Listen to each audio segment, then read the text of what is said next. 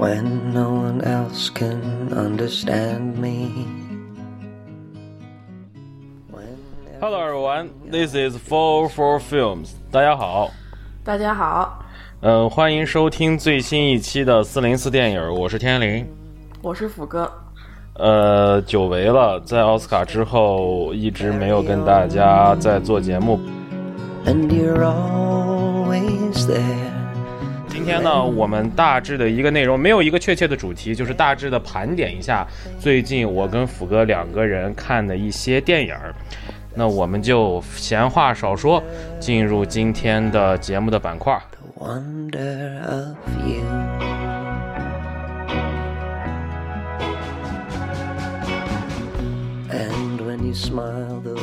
你这声音都变了，嫌疑人 X 的现身。这部片儿我是近期打的最低的一部电影儿，我打了四点四分儿，就是真的是，就是我觉得这部片的给我的观感，如果单论我的观感的来说，我觉得可以跟捉迷藏媲美，就是除了槽点什么都没有。然后呃我先把这部电影的基本情况还是跟大家介绍一下吧，一一碗水端平。好的，这部片是改编自东野圭吾的同名小说，然后也叫《嫌疑人 X 现身》。然后这部电影的导演是苏有朋，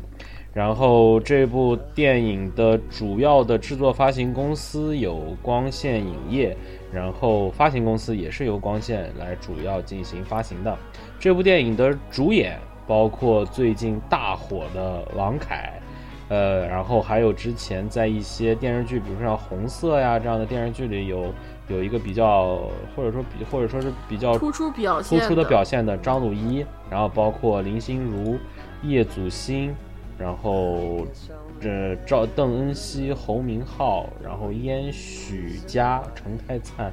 呃，赵阳这些演员的一个表演，然后这部电影目前在国内的票房上映了十七天，是三点九七亿票房的这么一个成绩，然后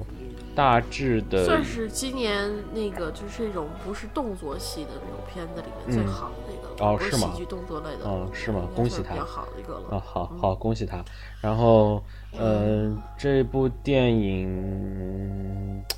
我先说吧，我也就说不了太多，因为这部电影就是，呃，我没看过书，首先我确实没看过书，然后我只能从电影的角度上来讲，我觉得这部电影完全不合格。呃，嗯，但从表演上说，这些所有这个演员的表演给我感觉，面部表情要不就是面瘫，要不基本上就是一个表情。从王凯到张鲁一到林心如，就这几个主要角色，包括叶祖新在内，然后都是一个基本上就是表情都是你能预期到的这些表情，然后人物的人物的层次。完全没有通过他的面部表情和他的动作这些所谓的这些表演元素来表现出来，然后整个没有一个所谓的分寸感的把握或者是灵活性。你说王凯在这部戏里面除了耍帅，他还干了什么？什么都没干。然后张鲁一这个演这这这这这这个耍帅除了耍帅也也干不点别的事儿啊，搞就是基。啊，对，还对，还还还搞基，对，那好，这算一点，这这这基本，然后你问好够苦，然后张鲁一呢？你说他确实，他的那个表演，我不知道他原型中的这个石红的这个角色，他到底是个什么样的人设，我不知道，但是至少这样的一个角色，他的表演让我不喜欢，让我对这个人物我都进不去，我想去探索这个人物的这个内心，最后哪怕这个原因整个展出来，我觉得。他用这样的一种表达，让我真的觉得我不喜欢，而且完全没有层次感。就是他的层次是想通过强行的剧情叠加给这个人物的，而不是这个人物本身表现出来。这个一点我觉得挺要命的。然后从剧情上来讲，首先我不知道这本书到底是一个什么样的一个剧情架构，我不知道它原著是什么样，但是我是完全没有看出它里面。就是一般的悬疑片、推理片这样的片，应该会让我们感觉到，哎，它会有一些高明的地方，或者说有些让我们觉得会有惊奇的地方，是这样的。但是这部片完全让我没有感觉到，完全完完全没有让我感觉到高明。就即使它最后有反转的时候，你也会感觉到，哪怕我不知道，我不想，我不敢，我不想说我是不是想到，但是即使它揭示这个谜底的这样一个方式，你都让你感觉到不高明。不够悬疑，不够惊，不够不够不够怎么说？不够不够让你有那种好奇在。整个这部片的这个节奏，你就感觉到该平的时候不平，该起伏的时候不起伏，该低的时候不低，该高的时候不高。然后就整个这部电影的节奏把握，导致你整个这个悬疑片应该有的这种气氛和这种氛围完全没有营造出来。我觉得这个应该是导演的能力上确实没有达到的问题，这是一点。然后还有就是还是回到表演这个问题上，台词这个本身，首先演演员讲台词讲的不好，这是第一点。第二点，台词的设计，你基本上看他说的话，他跟这种影视化的台词的距离是是很远的，基本上都跟念书一样，就感觉好像就把书上台词就说着，所有人说的话都感觉不像是一些特别口语化的话说说话，都是那种感觉跟书里面的话一样，就是你就感觉特别生硬。然后在其他的这个，就是说，就是。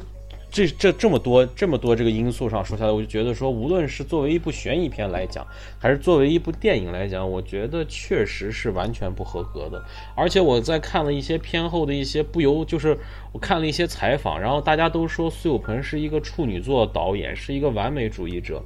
我就一直在想，我说他的这些完美和这些所谓追求完美的这些点，他究竟在哪？我没有看出来。然后我就是说。然后就是在在在，当然我看这部片的评分吧，也不能说低，也不能说高，这个这个评分让你感觉就是我不知道该怎么说，但是反正跟我的这个预期，我看完的这个感觉。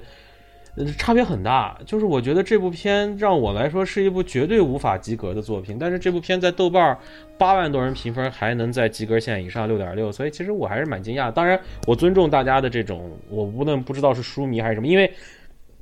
我在这个这个这个看的时候，旁边有那种书迷。就我就坐在旁边，说明我很讨厌。我跟你讲，就是说我今天我啊，我今天可以给大家分享一下我这一场看我旁边的这两位观众，两位女女女性观众的这个整个的表演。我觉得就是说。一个一个一一个一个一个，在一个电影院里面，或者说在一个影厅中，你可以碰到各种各样的观众，比如说吃东西的观众，比如说聊天的观众，比如说看手机的观众，比如说呃带了很多有味儿的这种食品的观众，比如说踩踩椅子的观众，比如说大笑的观众。但是当如果所有的这些品质都集中在了同一个群体中，你就会觉得这帮人真的是太厉害了。这俩人首先进来的时候就感觉是春游来的，你知道吗？带着卤制品、薯条、薯片、汉堡就进来了，然后，然后完了以后到一个剧情，他就说：“哎，这个里面这些人最后，而且说的声音很大，我就在旁边，这俩人就一直在说：哎，这俩人最后又怎么样了？这俩人最后怎么样了？我本来就这对这部片儿他妈的没多大兴趣，他又跟我在这儿一个劲儿的跟我在这儿说，然后我实在是，然后后来呢，这俩人又开始在那儿。”看到一个地方，然后好像王凯很帅的样子，这俩人开始蹬椅子，然后又开始大声聊天，看着看着就开始看手机，然后那个手机的亮度也没有调下去。所以说，当你把这些影院中这个讨论的这个这个讨这个捣乱的这些所有的品质都集中在这两个人身上的时候，我操，真是太棒了，棒极了。所以说，确实这部片儿可能首先这部电影让我不能满意，然后快包括这个观影环境，确实我也不满意。所以这部片给我的这个。不适感，不是电影给我，不是不是这个电影的价值，不像之前那个金刚，咱们说给我们的这种不适感，正是这个电影的价值所在。而这部片给我的不适感，我觉得就是我要吐槽这部电影的一个主要原因，确实确实非常不好。好，我说完了。行，行，我想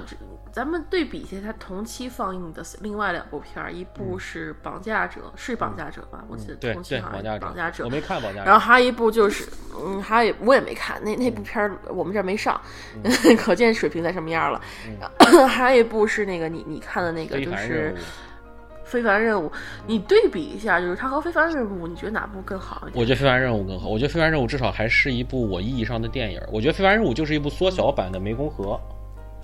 嗯，就是它是缉毒题材，然后正好你要是正好提到这个，我就把《非凡任务》说了吧。就《非凡任务》这部电影，我觉得是一个，呃，他想拍出一些无间道的感觉，但是没有拍出来。但是我觉得演员的演技还是不错的，包括黄轩和段奕宏在这部片，包括祖峰，就这三个演员的演技，我是特别认可的。呃，虽然说这个电影的剧情包括各方面，其实我觉得他在他在整个的这个。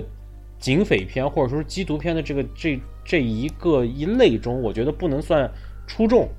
但是这部片及格了，我大概是这么一个感觉。嗯，我觉得就是这样。但是你说多好也没有，就是说，如果我那天给我那四部电影我排个名的话，我觉得最好的肯定是一念无名，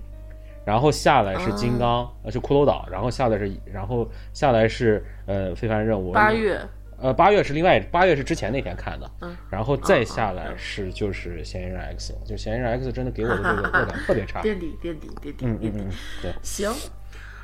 啊，我是看过小说的，啊，我对原著小说的好感非常大。我先说一下，因为当时它应该是我接触东野圭吾的第一部小说，嗯啊，我是接触过东野圭吾比较晚。当时看到嫌疑人 X 现身的时候，我真的是被感动的稀里哗啦。最后，尤其是最后那个，嗯哎，就是食神，那个原著叫食神的那个人去自首的时候，哎呦，我都感动的不行。我觉得他他其实他是一个有点小玛丽苏的故事，你知道吗？嗯嗯就是一个长得不怎么地的一个，就是有点人老珠黄的一个女的，然后生活前半生不幸，忽然遇到了一个就是一就是在自己最就是杀了人之后无就是不知所措的时候，有一个人出现帮助了你，这种感觉是一种非常冒着就是我当时少女小小就是那个粉红小当时你多大？小泡沫的，当时我应该有二十二了吧，啊二十二二十三。忘了，反正那时候就是，哎呦，当时真的是被感动的不行。看那嗯本看看那本书的时候，但但是现在看有点扯皮啊。但是当时我觉得这部小说真的是，尤其是它最后那个翻转，就是翻转之后再一个翻转，我觉得哇，这这个小说真的是太棒了。嗯，但是它。但是我当时看到说这个他要拍中国版的时候，我的期待是压的非常之低，就是说压到低到，就简直说我这片儿我都不指望看了，它肯定是最差的。影视版本我看过日版，我没看过韩版，日版是完全就是照搬，就是基本上把那个原著就照搬过来了。如果你要不想看书的话，可以看原著那个日本日本版的电影。嗯，那但是到国版这个电影啊，说了那么半天，终于到了国版这个电影了。我想说的是，他其实拍这个片子的时候，他想的是照顾中国观众的观影，就是他用了非常正，就是就国就是国产恐怖片也好，悬疑片也好，特有的一个就是手段，就是翻转，不断的翻转，不断的转。他没你你他之前原著里面非常直平铺直线的写一一一个故事，就是开始母女俩杀人了，杀人了之后他们发愁怎么办？然后食神出现了，用就是告诉他不要着急，我来处理，然后食神去处理这件事情了。而在这里面，而在这个而在这电影里面，他开始不告诉你是谁杀了那个人，先给你先先把人物都出场了以后，就直接告告诉你这人死了。谁杀的不知道，所以第一个反转，然后到第二个反转就是那个，就是到第二反转就是说知道是，就是第一第一第一回合完了以后，到第二回合就是说，这个这个女的就是就是说这个女的杀了这个人以后，然后他们就。就开始就是寻找，就开始就是下一个问题，就是他是怎么做到，就这个这这个人到底是怎么做到让这些人就是说脱罪的，就这么这这么一个步骤。但问题是，这样就失焦，对这个整个剧情失焦了。嗯，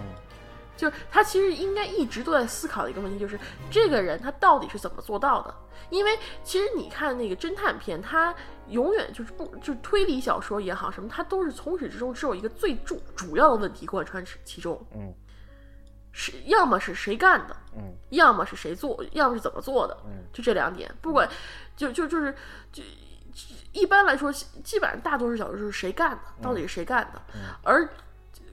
部分就是说，就是有部分的作品，就像什么那个啊、嗯，就是那个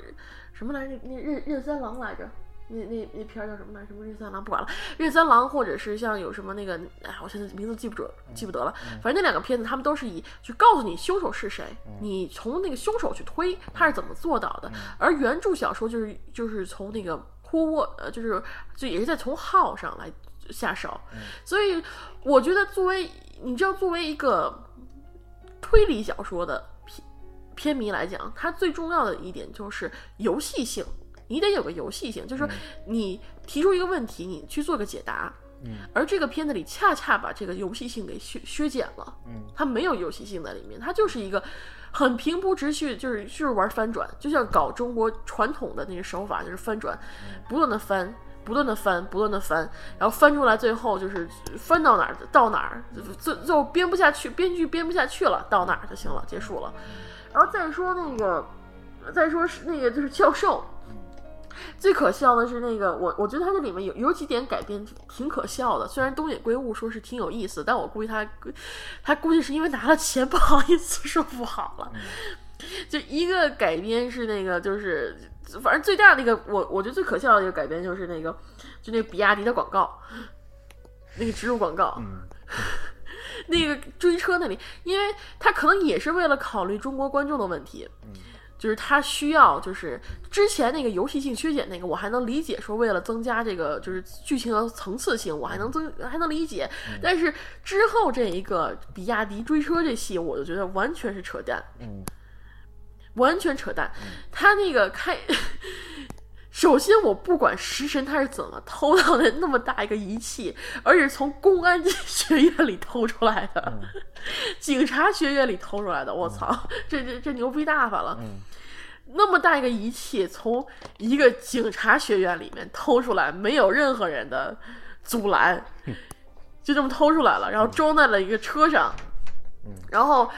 呃，装上了还能用，这我觉得这这是第第二点让我惊奇的。然后用了以后，他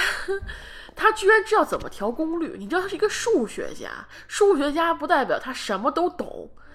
对吧？数学家不代表什么都懂，他可能就，哎，他可能就是看这个，他可能就是数学弄得特别好，他逻辑特逻辑性特别强，他能想出一个就是一一个办法解决。但是你切回到这里来看。这这就弄得有点那个，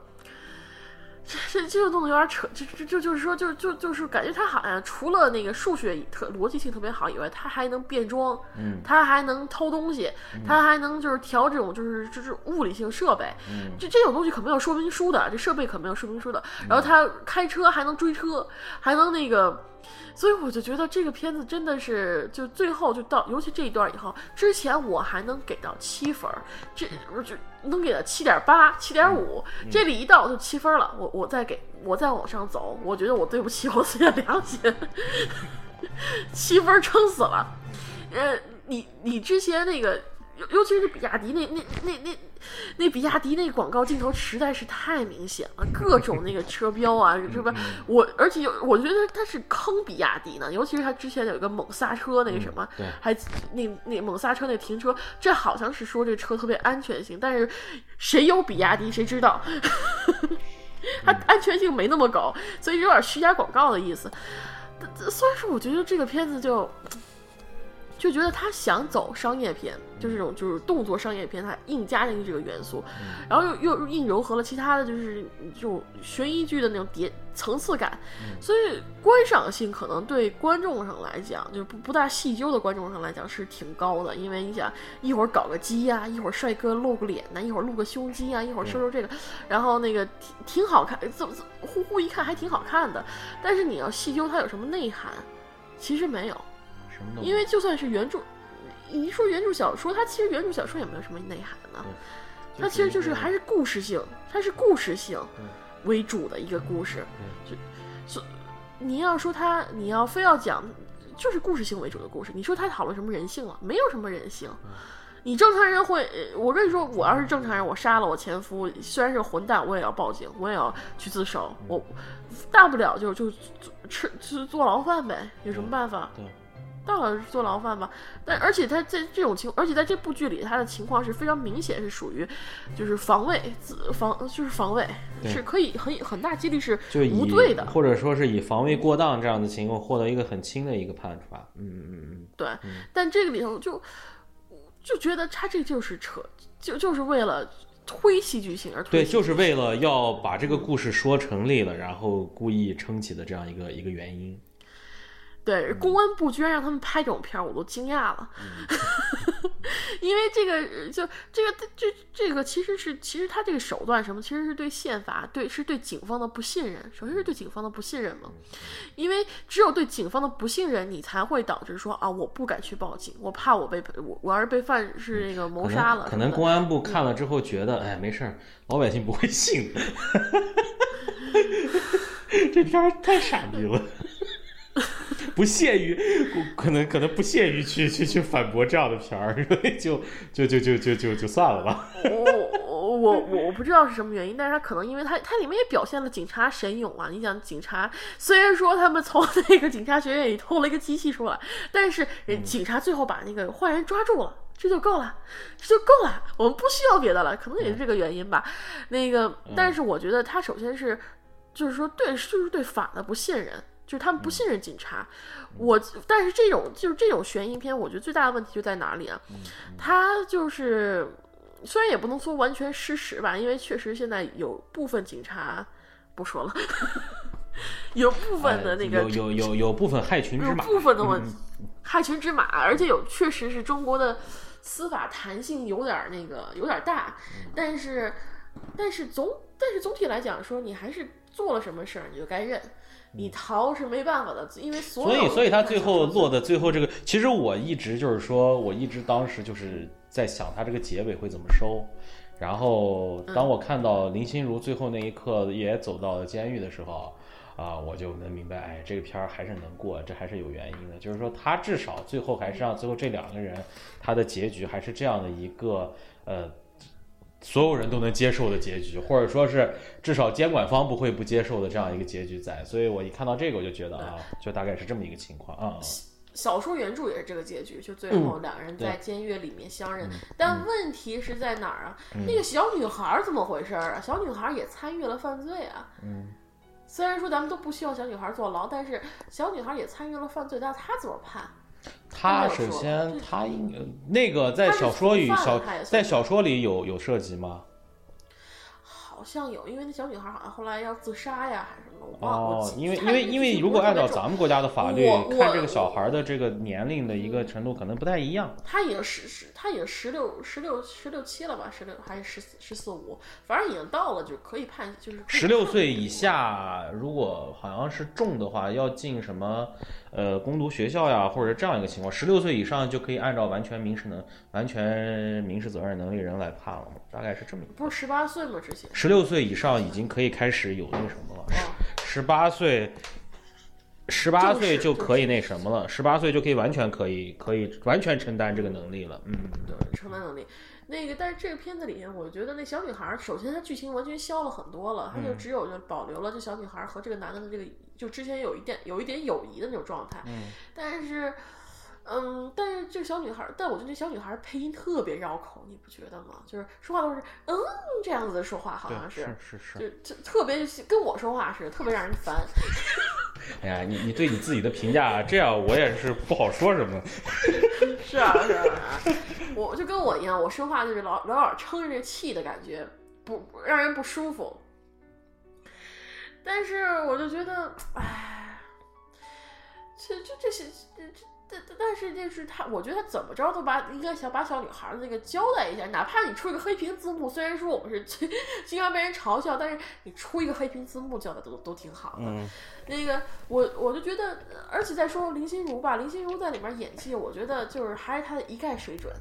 一个焦焦虑的妈妈的感觉，尤其我我就记得我们那场戏，就是经常在不不该笑点的地方笑点，你知道吧？嗯，就比如说开头那个，就是开头那，就是那俩食神和那个食神和那个汤川他们两个在那块儿，就是在校园里面，然后一群人在那咯咯的笑，一群人在那咯咯的笑，我都不觉得好笑在哪里。嗯。这不是俩男的吗？不是他们要搞基吗？你们要这笑什么意思？一群人笑的跟那跟跟跟跟跟傻帽似的。嗯。然后之后到最后这一场戏，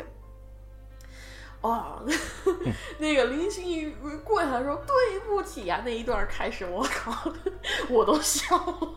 我我我当时后来看的时候，我一直是，就是我我就是我，你知道，我就刚才用那个词，我叫心力交瘁。就是说，你笑都笑不起来。不是笑，我就感觉看完看的特别累。就是当你看一个自己完全接受不了的东西的时候，那种然后你又你又觉得好像退场特别不礼貌，然后因为还有下一场电影儿，你实在不知道该去哪儿，所以说你必须得留在那儿继续把这个坚持完，这种感觉太差了，我跟你讲，哎呦我的天！我我想，呃我我我想，他他其实对我这片对我来说，我没觉得那么糟，因为嗯。嗯，可能还是因为有原著的感情在这里面，嗯所以说有可能，有可能，对对对，我因为我感觉到了，像我旁边的这两位女女性女女士，确实也是，呃，而且最后说，哇塞，王凯、张鲁一演的太好了，然后我说，我就嗯，我点了一下头，我笑了一下，然后就，但是确实，可能作为一个我这样一个非书的粉、非原著的粉丝来说，确实。这部电影在在整个气质上给我感觉有一种格格不入的感觉，所以确实我我我喜欢不起来。嗯嗯嗯嗯。我我我这片子，我我想你们聊一下心理交瘁，当但当时就是林心如跪下那一瞬间，我们笑场了。为什么？因为一下子跳跃到了，就就当时我好像记得有个人还喊了一句说：“哎，皇上，我是大明，你还记得大明湖畔的夏雨荷吗？” 哎，还是还是北 还是北美的华人比较猛一点。我们那场都是华人，都是华人，啊肯定是华人中间还有呃乱糟糟的，我可以这么说。嗯。那个，但是还好，就是大家还是没有说就是乱到就是像你那样，像你那种又又又窜又闹的那种倒没有，就是但是但是嗯我那儿挺少就我那乐的，但是儿我那儿就是去春就去电影院春游的，我跟你讲，哎呀，是我反正那段我当时一下子就觉得，哎呦天，真确实是他那个爆哭的暴雨梨花，跪在那儿哭，就没有之前日版那种就是就这种真情流露的感觉，就完全就是感觉还是在他在演琼瑶戏，嗯。还在演那个琼瑶戏，就把眼眼泪不要钱的哗哗哗的流嗯。就行了。然后林林心如她，我就觉得，唉，她她确实是要么是被《还珠》毁了，要么就是她自己也确实不他大上进他大概就这么一个水平，嗯嗯嗯，对他，他可能就是他天赋所限吧。对对，天赋所限嗯吧，他他的具体，他他那个不管他他就是他哪他不管演什么戏都是那么一张脸，嗯就是那种特别就是又是忧郁又是沉默，然后下下嘴角往往往微微往下垂，嗯然后这种迷茫状的看的，不管他演什么戏都是这样子，然后笑起来特别甜，然后哭起来就是眼泪不要钱的往下砸。就就这样子吧，然后张五一，张五一，我总我我我看他的脸我就跳戏。说句我也我我特别出戏，我看他特别出戏因，为我总觉得他整容了，我总觉得他整容了，就他眼睛就是他整都整他他整整成这样，我的天，我我不是我我我总觉得他整容，就他那张脸就是我总觉得他整容，我不是说嫉妒他什么，我啊不是我，就是我就想说他整完针都才长这样，哎呀，他整的挺成功的。呃你你别说了，他粉丝挺多的，我知道他粉丝挺，我我我我他他长他长得不帅，这个我敢说的。我他的粉丝也，我觉得他可能在有些剧里面他演的挺不错的。红色我看了几集，我觉得他还不错。包括之之前他还演了那个呃顾长卫的那个那个电影，就是有陈陈赫有 Angelababy 的那个，里面有他。那个里面他演的也还可以的，他不是就说他是有他的丰富性在的，这个我是认的。其实我觉得他是一个。一个一个演员，他是可以说是一个演员的，所以我觉得其实我对。我对这个人没有不好的感觉，但是这部戏确实，我觉得他演的反正让我感觉也很出戏，然后一直就是那个状态没变过，就这种不变让我感觉，我一直就怀疑是这个小说赋予他的人设人设就是这个样子呢，还是他演成这个样子，我不知道，但是我不喜欢，我就是这样子的，嗯应该是他就小说里原著就这样，他没有他对食神这个人物的改编并不大，嗯但是我觉得张鲁一他给我的感觉就是，我看到他出来我就跳戏了。嗯他那个他那个头发，你像像是锅盖儿似的扣在他头，就扣在他头上。对，然后嗯不像是红色，或者是像他之前一些戏特别精神，把头发梳上去或者怎么样，特别精神。对，他这个一个锅盖似的把靠在他头上，然后他那又而且他那鼻子又觉得特别假，他眼睛特别假。嗯对不起，我觉得他假，我我个我主观认为他假，所以我就老而且脸那么那么消瘦，所以我觉得他演的再好我也跳戏。嗯就就他演再好我也跳戏，这是我觉得挺可惜的一点吧。嗯、再说回那个他那配对那哥们儿叫啥来着啊？王凯，唐川王凯，王凯。不说了，不说，就王凯就是，除王凯了搞基，嗯，就没什么了。王凯，我王凯，王凯我也不讨厌。说句实话，王凯我也不讨厌。都不好，尤其是看过、嗯看过《琅琊榜》和那个《伪装者》之后，大家不应该。其实王凯也是一个能演点戏的一个演员，他不是一个光帅。他也不，他也不是，对，对，我觉得他他是有他的丰富性的。你看他在他在不同的角色，他在《北平无战事》，他在《琅琊榜》，他在呃《伪装者》，甚至他在后来在《欢乐颂》中这几个的电视剧中，他都有不同这种方面的这样一个表演。其实他还可以，而且他的声音也特别好，呃，形象也不错。他各方面确实还是一个相当，其实他是一个比较，他的条件是比较优越的，但是是这部戏我觉得可能也是这个人设的问题，所以说给他的这个空间不大，然后可能他这个东西可能也确实是，就是确实是说，可能苏有朋的这个当导演，我看很多演员是他他的他对于那个东西的要求也比较细，所以可能给他的这个整个空间不大，所以他最后出来的那个感觉，整个也是一个比较单调的一个感觉，给我来看，所以说，就是他这个，就是他虽然这个剧情不游戏化，嗯。不是那种游戏性的，但人他在这个人上面还是挺单调的，对对是是 是是就都都挺片面化的。对对啊、就挺游戏化，就是就是一一个 NPC 角色似的，对对，是那种。感觉，就是有点那种对，所以我说回苏有朋吧，苏有朋其实但是我啊我我我我是我个人来看，我个人说啊，这部戏给我的观感，我能说这个，我觉得甚至不如左耳。我是这样的感，因为我没看左，你没看左耳是吧？就是左耳大家的评价是一一基本上是一路黑，但是其实我当时看左耳，我跟我的朋友一起在看，就是在电视上看的，我对左耳那个戏的那个恶感没有那么强，我觉得可能他在青春片的这个范畴中不算好，但肯定不是最差的。所以说，所以所以说，呃，嗯对我这个评价比较中肯啊，我这个这评价没有说多好，但是我肯定觉得它不是最差的，至少是在我看过的青春片中不是最差的。所以说，从这个角度上来讲，我觉得其实还是有有有有可以，至少看完让我觉得是合理的，但我是合理。但是这个片儿让我看下来就觉得让我不至少至少就是很简单，就那个片儿让我看完不难受，这个片儿让我看完特难受，就这个感觉。嗯。嗯，我没看左耳，嗯。但是从我估计你看完你可能最大的问题，嗯。最大的问题，我因为我看了左耳的这那个就是剧情简介嘛，我觉得左耳最大的问题可能是在剧情上，不是在他导演手法或者演员而且左耳里面那个像马思纯呀，嗯。这个演员也是从那部电影出来的嘛。但是包括现在你看他也拿了金马影后，就是说其实他那里面还是有些还可以，但是呃剧情上他有一些不合理的地方是肯定的，这是青春片的通病。他青春片的一切问题他都有。但是他那部片整个的整个的推进的话，包括演员的表演，你觉得它是一个特别正常？可能这是跟这部片有这部片的原著和那部片的原著的要求不一样，我觉得可能有这个方面的原因。但是呢，我就是我我就是我个人纯个人看法，就是说那个片儿给我的，呃不。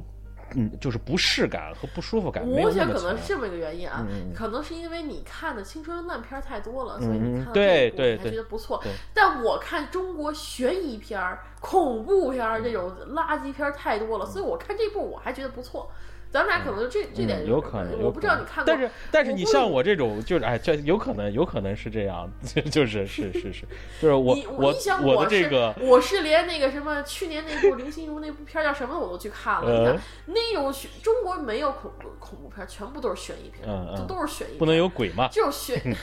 不能有鬼，对，都是悬疑片，所以你看这种就是故弄玄虚这种东西手法，都是套路嗯而且但是我还是要说一点这部片嗯的哪怕是从恐怖悬疑那个角度，它的那种做法上，它也没有捉迷藏那么。那么那个捉迷藏至少有些地方还吓着我了，这个地方它是没有嗯没有这样东西，它这是悬疑对它是悬疑不恐怖，就是那个捉迷藏是挺还是有点那种咵吓你一下，然后那个包括那个谁那个秦海璐那个演的确实也挺恐怖的，那个变态确实还挺恐怖的。但是这个呢，嗯你就感觉悬疑嘛，它好像有点悬疑，但是悬疑整个给你的那个节奏感又不强，所以就是哎，就是可能就是你刚刚说的那个问题，就是。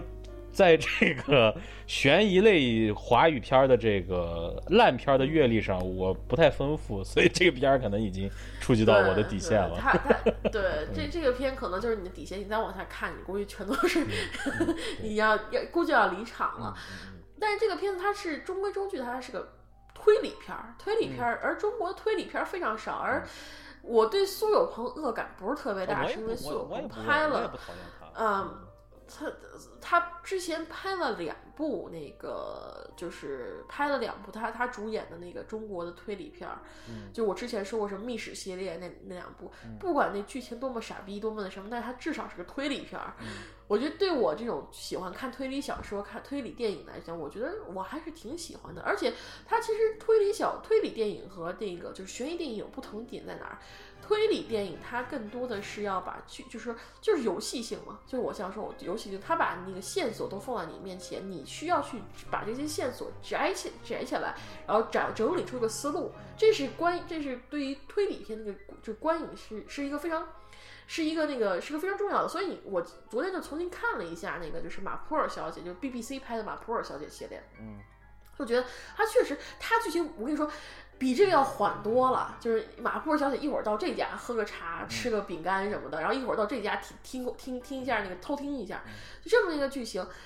非常的缓慢。但是到最后就是结局，就是到开始就是放答案的时候，那是最刺激的时候，对，就是最最最刺激的时候。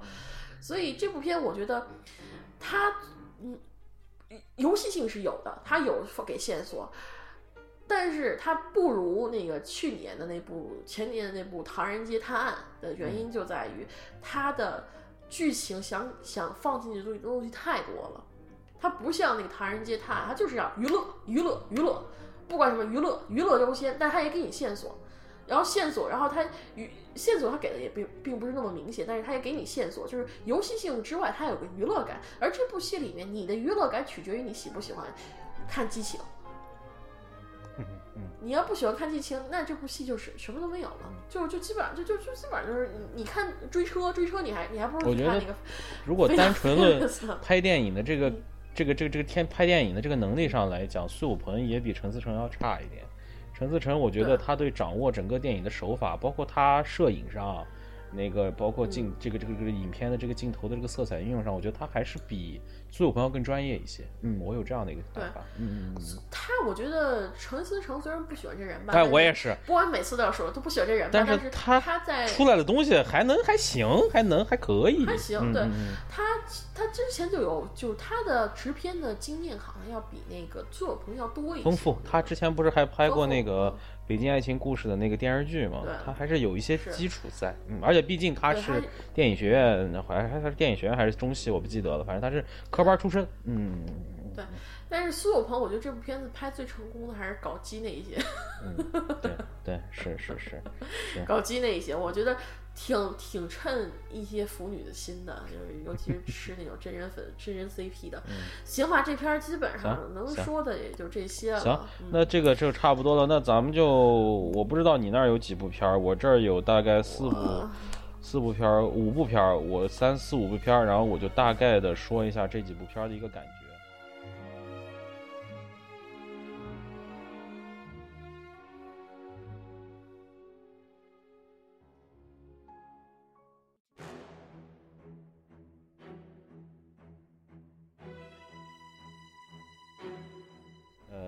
行，那我先说吧。呃，我首先第一步就说一下哦，非凡任务我已经说过了，我就不多说了。就非凡任务这个片儿，我觉得就是现在这个用香港的导演来拍大陆的主旋律警匪片和动作片的这样的一个一个大趋势已经形成了。无论是像非凡任务里面的这个麦兆辉，那是之前拍过《无间道》的导演呀，然后包括像林一斌，他之前已经拍过了《湄公河行动》，未来可能也会拍一些更多的一些这种。跟公安部有合作的这样的这种警匪片，然后很多现在有很多这种香港的导演在拍，我觉得可能现在已经成了一种大趋势。但是我想说的是，可能确实就是说，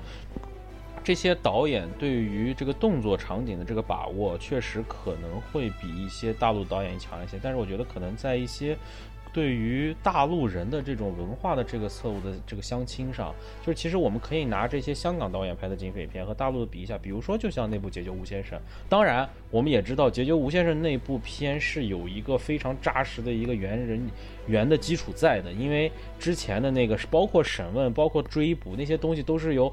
很实在的那个影像资料在的，在那个《法制进行时》有的，所以说可能当时对于丁晟来说，还原这样的这种比较贴近写实的这样的一个一个一个。不管是警匪的场景还是这种场景，可能对他来说更容易。但是我确实想说，就是说，可能确实大陆的导演和香港的导演在对于这个中国的，不论是警匪文化还是这种破案文化上，我觉得可能还是有有区别。就说，可能如果香港导演未来想在这种主旋律性的警匪片上能够有一个更大的突破的话，我觉得可能要在文化上这块要有一个更多的一个一个贴近。就是说，中国的警察究竟是什么样的？就是这个问题，其实我觉得挺挺重要的。呃，之前因为不是没有过这样的先例，其实是有一些比较好的这样的东西的。所以说，呃，包括当年的那些纪实性的那些电视剧，就像当年之前波米也说过的什么各种大案的纪实的，那当年那拍的好多真警察在拍啊。所以说我们不是不能拍，只是我们现在可能。无论是之前有一阵宣传的管控，或者是怎么着，现在我们没有这样的思路了。我觉得可能这种思路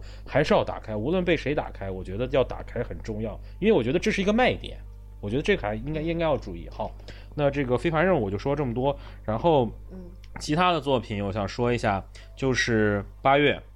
八月这部作品呢，呃，真是就是千呼万唤始出来，在他获得了。上去年金马奖的这个最佳影片之后，我们就一直非常期待这部作品。但是当我们当我真正看到我这部片，我给了它七点一分，呃，不高也不低，呃，但是可能跟我的预期是要差一点的，因为我觉得这部片首先有一点我不喜欢它一点，就是说这部片有那种刻意做旧的感觉，就是因为他刻意把这个片子首先黑白，这本来就是一个做旧的场景，而且我觉得他这个片子的这个。这个镜头里面的这种颗粒感，我觉得他刻意的想往这个胶片的这个质感上在做。这个我不知道是好是坏，但是我觉得他这种刻意的做旧感觉，因为其实他这个片儿的这个时代并不是非常旧，它是就是九十年代，大概九四年、九三年、九四年那么一个时代，所以说不是一个特别，不是像八十年代或者七十年代这样一个时代。我觉得可能这个时代是一个不需要太刻，尤其是做成黑白的这个事情。我其实之前我自己思考过，就是说为什么他要做成这样的一个场景？可能我觉得导演是想表达一种黑白是表示一种过去的时光一去不复返的这样的一种情怀呢，还是怎么着？我不知道啊。我大概你没看过八月嘛，对吧？我大概给你讲一下这个剧情。它就是一个讲一个电影制片厂改制之后，这一批之前在电影制片厂有一些业务能力的这些工人，他有一种高傲，有一种桀骜不驯。他看不上这些新，他看不上这些呃，去去有了这个电影制片，然后去接活儿这些人，然后他们就有些高傲，所以他们就一直，就是他们其实是一种，就是说在改制过程中，他们是一批失落的人，他们空有一身本领，但他们又没有那种去向前看，或者说去找活干的那种意识，他们总觉得就是说，哎，我只要有有有本事，活儿至少会来，自然会来找我的，他们是这样一个心态。但是在新时代不是这样的一个事情呀，就是说，呃，是金子总会发光这件事情不一定是成立的。所以说，在这样的一个转轨之中，这样一批人，然后通过这个小孩的这么一个视角来观察，在这个变迁中，这个厂、这个制片厂大院中所有人的这样一个人生百态吧，大概是这样一个感觉，嗯。这部片的剧情其实大概就是这样的一个情况，然后呢，有一些很细腻的刻画，但是我觉得这部片可能也就是一个把这个故事给你讲清楚的，就是大概是呃这么一个事儿，然后这个事儿呢，你说到底有多深的思考，我也没看出来，就是。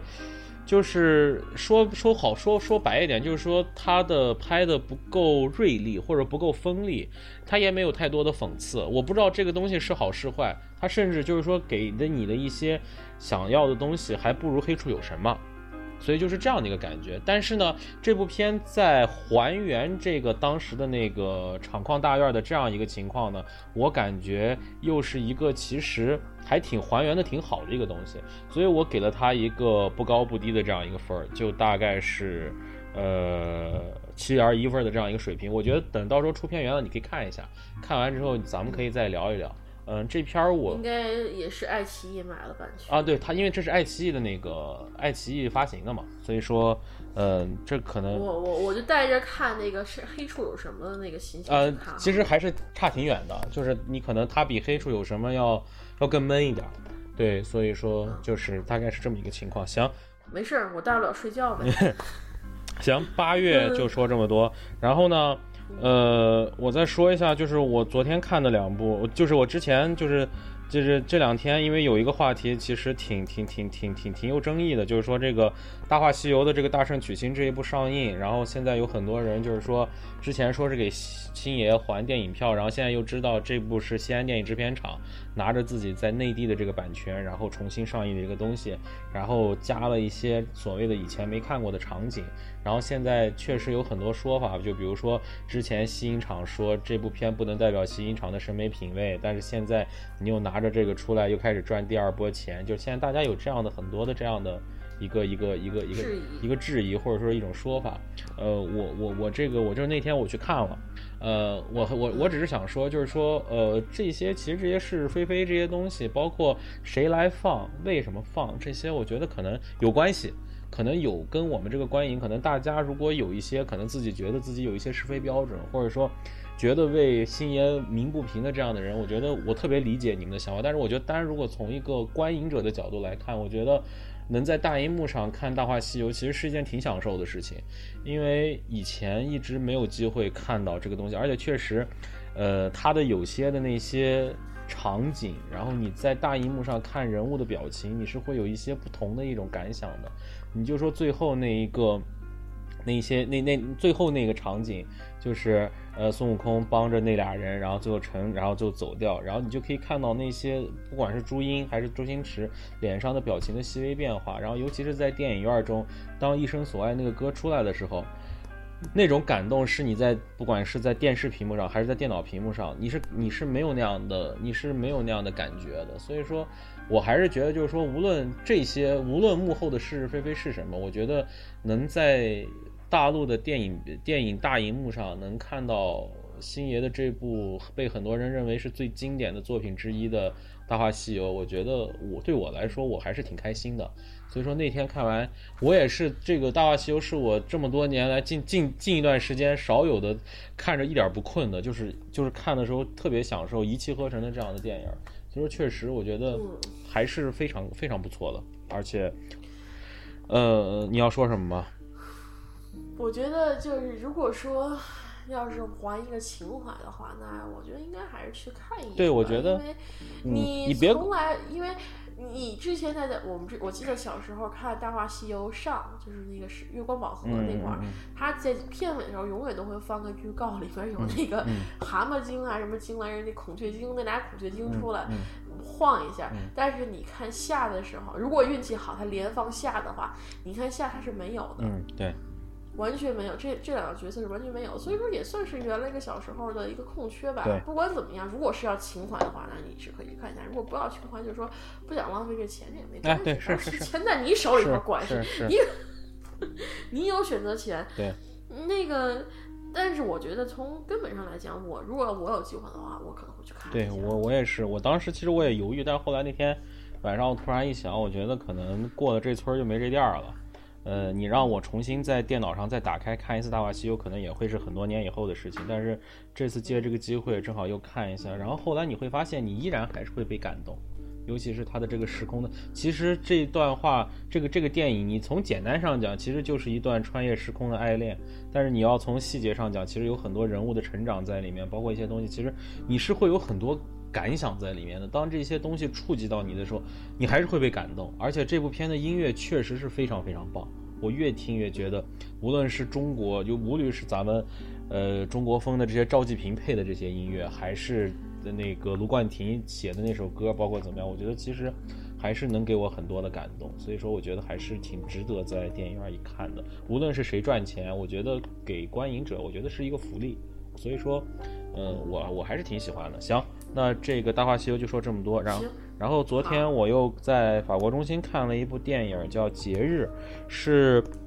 被誉为法国的卓别林的这个法国的喜剧大师雅克塔蒂的处女作，它是他的第一部电影长片儿。然后这部电影其实讲的就是，其实就讲了一个小镇啊，它这个小镇上举行了一个 fair，就举行了一个这种嘉年华这样的一个活动。然后从嘉年华之前到举行嘉年华，到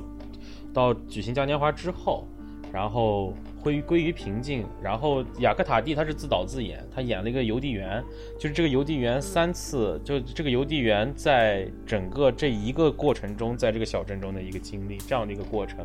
然后他这个片儿就是，我觉得就是首先，呃，确实从客观上讲，有时代的原因，有文化的原因，这部片儿在很多上面会让你感觉到有一点出戏。但是我觉得这部片儿有一个特别重要原因，就是在那个时候。用极少的台词，而用更多的是演员的肢体表达和一些镜头的运用，你就能感觉到这部片的这个喜剧的表达和这部片小表达的一些喜剧之外的一些意义在里面。比如说，像这样一个小镇的上面的人，其实他们的眼界是比较比较狭窄的，尤其是他们在那个里面放了一个。放了一个，就是说是一个美国邮递员的一个小电影儿，然后就讲当时美国的邮递员已经可以，已经可以那个用电，就是坐着飞机，然后可以开始投递邮件了。然后当时他们就让雅克塔蒂演的这个小邮递员，这个邮递员就去看这个电影儿，然后这个雅克塔蒂就开始用他那个神一样的自行，他就是雅克塔蒂就拿了个自行车在那儿当邮递员嘛，然后他就开始想 他怎么样让这个自行车，然后变成像飞机一样，他能够提高他邮递的这样的一个效率，然后后。后面那一段，就这个自行车就跟就跟神了一样，然后就他就骑那个自行车，然后开始各种就是不行的话，这个人正在贴油漆刷油漆，他就直接啪到那个油漆上，把那个 洗，然后就开始明显的加快速度，然后这个中间。呃，演员的表达，演员的这个东西，你确实让你感觉到，就是他是那种有语言，但是其实还是一个半默片的那样一个时代。因为这个电影是一个四九年的作品，所以说他还是保留了一些他当年默片的时候的那种喜剧片的那种表达，但是他还有一些语言性的，但是语言性东西很少。所以说你单纯的就是说被被演员的表演打动，以及被当时的那个，你就感觉就是说。大家在期待这个节日的时候是什么样一个感觉？然后在到节日的时候是怎样的一个，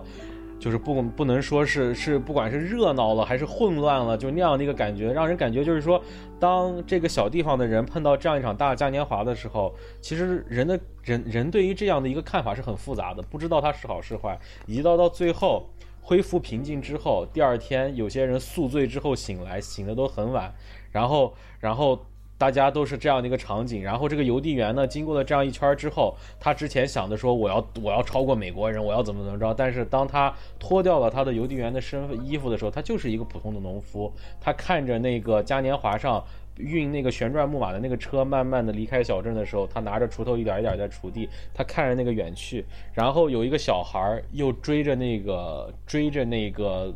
驮木马的那个卡车在那儿跑，你就感觉整个镜头中，他给你的整个的镜头语言和电影想表达的东西是特别丰富的。所以说，从这一点上来讲，我觉得确实导演通过纯电影语言能够给你很多以语言上是无法言说的东西。我觉得这一点是这个导演挺厉害。而且别忘，这个电影是他的处女作，他之后还有很多特别不错的作品，因为他他就是被誉为他，因为今年好像。好像是北影节也有他的专专题，还是怎么着？反正是他是，反正还是挺挺不错的。所以我准备以后有机会还是要多看一些他的作品，就真挺好玩的，挺有意思的。然后，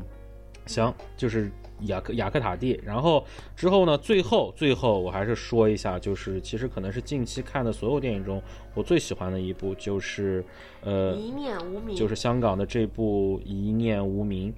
然后这部电影呢，是由香港的新晋导演，今年也拿了最佳，今年好像拿了最佳新人导演吗？还是什么的？呃呃，对，最佳新晋导演的黄静，然后拍摄的这部电影是主演包括余文乐、曾志伟、金燕玲、方浩文这四个比较大的卡司啊，不，今后呃不是比较大，就比较主要的演员。然后这部电影主要讲的是，就是说余文乐饰演的这样一个患有躁郁症的这样一个这样一个儿子，然后从把被他父亲从呃这精神病院接出来，接出来之后的一段时间的经历，然后就是呃，曾志伟扮演的这个父亲，在孩子的成长过程中是一直是一个缺失的角色，因为他之前是一个跑大陆和香港两线的一个货车司机，然后他的母亲呢，也是一个患有躁郁症患者的。然后，哎，你你你要不要我剧透？如果你要不怕的话，我就不说了。这个剧透严重吗？你觉得对观影感受？嗯，有些可能还是严重，因为这这部片儿我觉得是一个挺剧情向的一个东西，所以那我就不多说了。呃，你还是等着以后看一下吧。然后呢，这个片儿我觉得其实最重要的一个问题是，这个重要点就是说，其实这部片的野心并没有那么大，因为现在香港的这种剧情类的片，过多或多或少的都要提到一些。我们知道的那些敏感的东西，这部片中确实也提到了一些陆港关系，但是提的非常，其实他提的那种观点，其实我觉得是，他其实是应该就是属于一种在生活中，对他就是一个讲香港人的底层人，他是讲香港底层人生活，但是从这个香港人的底层生活中，我觉得是能感觉到香港的一个变化的，就是我觉得现在可能确实从这部电影中让我，虽然这部电影他们看似。是没有那么多想表，但其实这部电影最后给我的感觉是让我思考了很多，哪怕是让我这样一个不在香港人，我都觉得其实我都挺为香港这座城市所担忧的。就是说，你现在看到香港这样一个状态，然后你现在感觉就是说，他现在很多事情都在处于一个未解决的状态，无论这个事情是谁的错，但是这个问题是摆在面前的。怎么样解决这个问题？尤其是当你看到这个电影中所有的底层人士的这种生活状态、工作状态、生活态度，你都感觉就是四个字儿，叫了无生趣。就是说，我们以前在说香港的时候，我们说什么？说香港这个城市是亚洲是亚洲金融中心、购物中心，然后大家说的都是这些特别繁华的词儿。但是当时，当我们现在看到真正的香港的时候，其实我们看到了一些。没有生机的地方，尤其是其实香港，说实话，现在香港的很多的产业都属于夕阳产业，而不是朝阳产业。他看看他对岸的深圳和现在的香港，其实就会有一个很大的对比。其实。讨论香港的这些有很多文章、很多书，现在都在讨论这个问题，包括发生了很多在香港内部的，无论是政治方面、经济方面、民生方面，有很多这些问题。有些说话我们就不展开了，因为在很多里面都提过，也而且我们之前其实我们在，呃，不管不管是在那个十年讲十年的时候，还是在讲那个树大招风的时候，我们都有涉及到这些话题，我就不多说。但是我觉得这部电影，其实我觉得它可能没有给你一个解决方法，或者说它可能都。没有一个明显的态度，但是他就把香港的这个底层人士这样一种生活，甚至是，我不能说记者伊森后来看完说，他说可能你看完之后会感觉一点希望都没有，或者说看的特别虐，我倒不是这样的一个感觉，我觉得就是说，这部这部电影是那种让你感觉到这个问题的现状。但是最后又给你了一丝丝温暖，就是这个最后的那一点点，还是给你了一点点希望的这个可能性。因为毕竟，我觉得，我觉得其实就是这样一个作用。一个电影如果是一味的欢乐，我觉得是不是没意思的？如果电影如果一个电影是一味的悲伤，我觉得也是没意思的。因为我觉得这种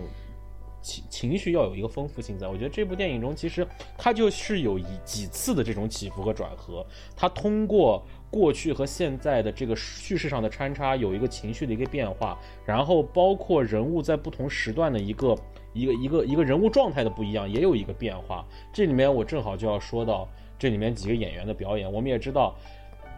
呃，这部电影在之前刚刚结束的这个香港这一届的这个金像奖中，他拿到了最佳女配角和最佳男配角，曾志伟和金燕玲分饰演了余文乐的父亲和母亲，然后，然后他们俩双双拿了最佳男配和最佳女配，然后包括余文乐，虽然这次没有能拿到最后的影帝，当然林家栋在树大招风中的表演，我们之前也已经聊过了，确实。非常出彩，但是其实我想说，余文乐在这部电影中的表演，其实也是给人一个特别亮眼的表演，因为他，他首先他是要表演一个有一些躁郁症患者的这样一个人，但是他这个躁郁症患者又不是像那种我们所谓那种重度躁郁症，所以说他是一个要在一个所谓的正常状态和病态中，他要找一个平衡点。而且在不同的时段，它这种平衡点的这种位移是不一样，这种比例是不一样的。所以你可以感觉到这个人物在不同的时间段的时候，他的这种状态是有一些非常非常细微的变化。而这些细微的变化，我觉得李余文乐在这部电影中表现的特别好。而且这种这种这种细微的变化，你可以感觉到它是有一个有一个循序渐进，而不是一次起伏一次起伏不一样。这可能是跟导演的剪辑上是有关系的，但是你也可以感觉到演员的演技是一个。叫我怎么叫叫一脉相承，叫很自然的流流畅，而不是那种状态的一个一个一个切换。我告诉你啊，剪演技差，剪辑救不了的。对对，是是 是，那倒是那倒是。所以说，其实余文乐，其实呃余文乐这个演员，我也一直不讨厌。其实包括最早我看他的电影是。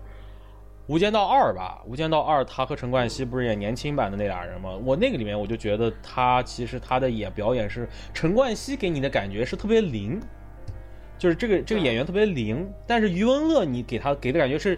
余文乐长得也挺帅的，但是他给你的感觉和陈冠希正好形成一个对比，他是那种属于那种。怎么说？他不是那种特别灵的那种演员，但是你感觉他演一些角色的时候，你能感觉到他的那个变化。其实包括在之后像《春娇与志明》呀，《志明与春娇》里面，他对于这些人物的把握，你能感觉到他可以演那种特别随意那样那样的角色。但是你在这部戏中，你能感觉到，当他去演一个正剧，当他去演一个这样的一个严肃人物的时候，他可以把握的非常好。所以说，从这个角度上来讲，我觉得，嗯，余文乐在这部电影中确实有一个非常不错的表演。他完全就是说，你能感觉到，在这样的电影中，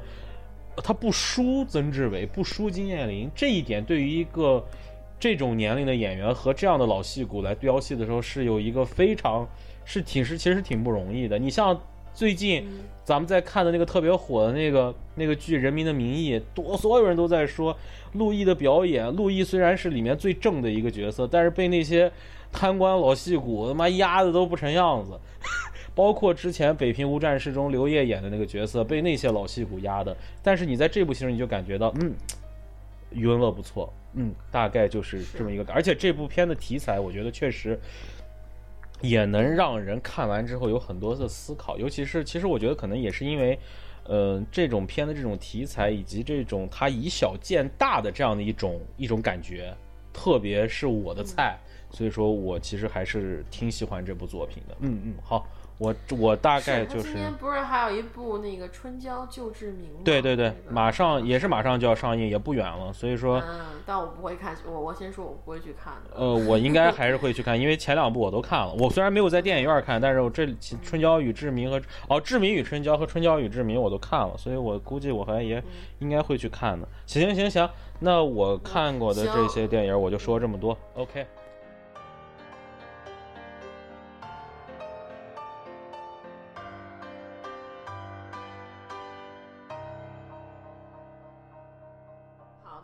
我就我我这一段时间就是《美女与野兽》之后，我一共看了十七部电影，就是那个《金刚》是之前看的嘛，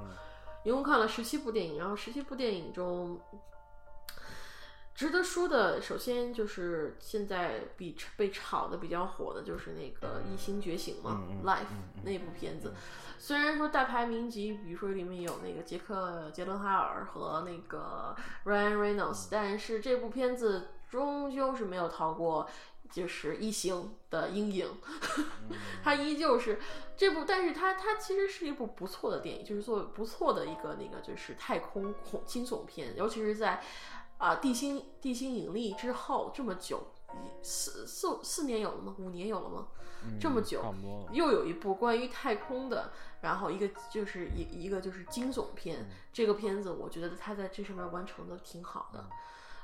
然后也也能给一个影迷特别大的那个就是感，就是这种震动感受。就因为我我看了这部片，我想起来我当时看《异形》的时候是多么的不舒服。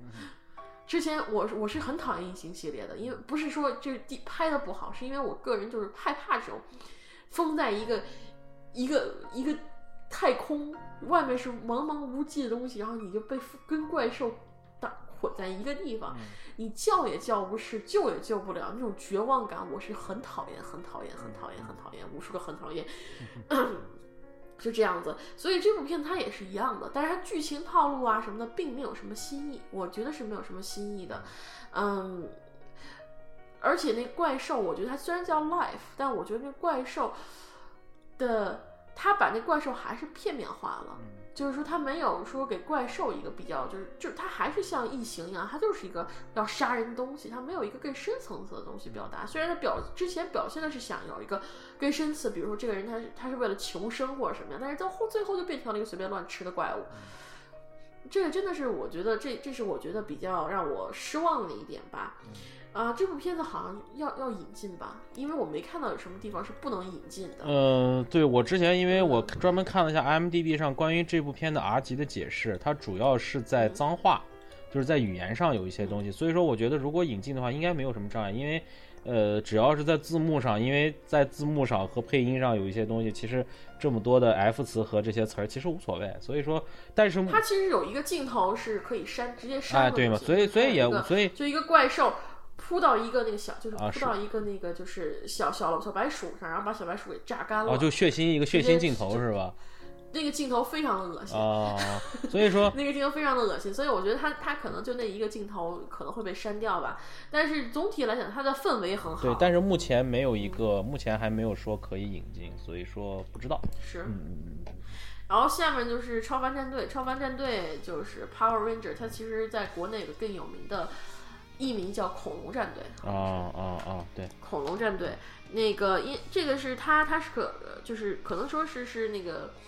最早的美引进的美剧，嗯，所以可能是很多人的童年的故事。他他这个，但我个人来讲，我从他看看这部片子，我觉得他是近些年来拍的青少年超，就是面对青少年的超级英雄电影里面最好的一部，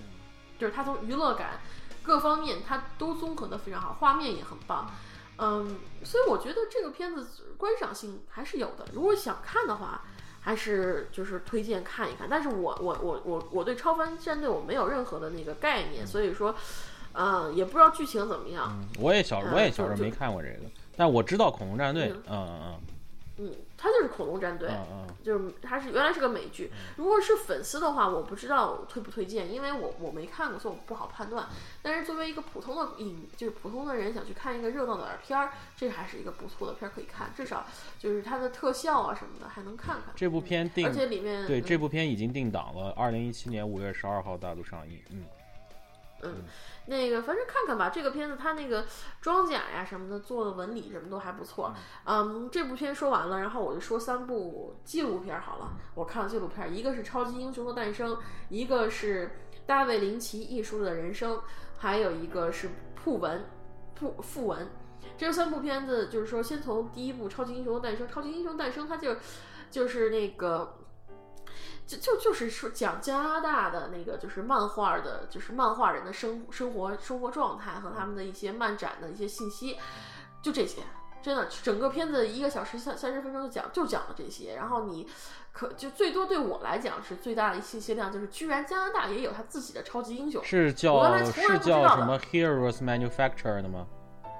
对，就叫 Heroes Manufactured。这个片子它的亮点还有一个亮点，就是之后最后它有一个就是啊，就是斯斯坦李斯坦李老爷子在一个漫展上见面会。聊的一些事儿，就在多伦，好像是去年还前年多伦多的漫展上，他就聊了一些关于漫多漫画的事情。这两个就这也是是我觉得是这两篇最大的亮点，剩下的就就是没什么好看的了。嗯，因为我首先我们不我不熟悉他那个，我我对于这种西方漫画不是特别感兴趣。其次一点就是他们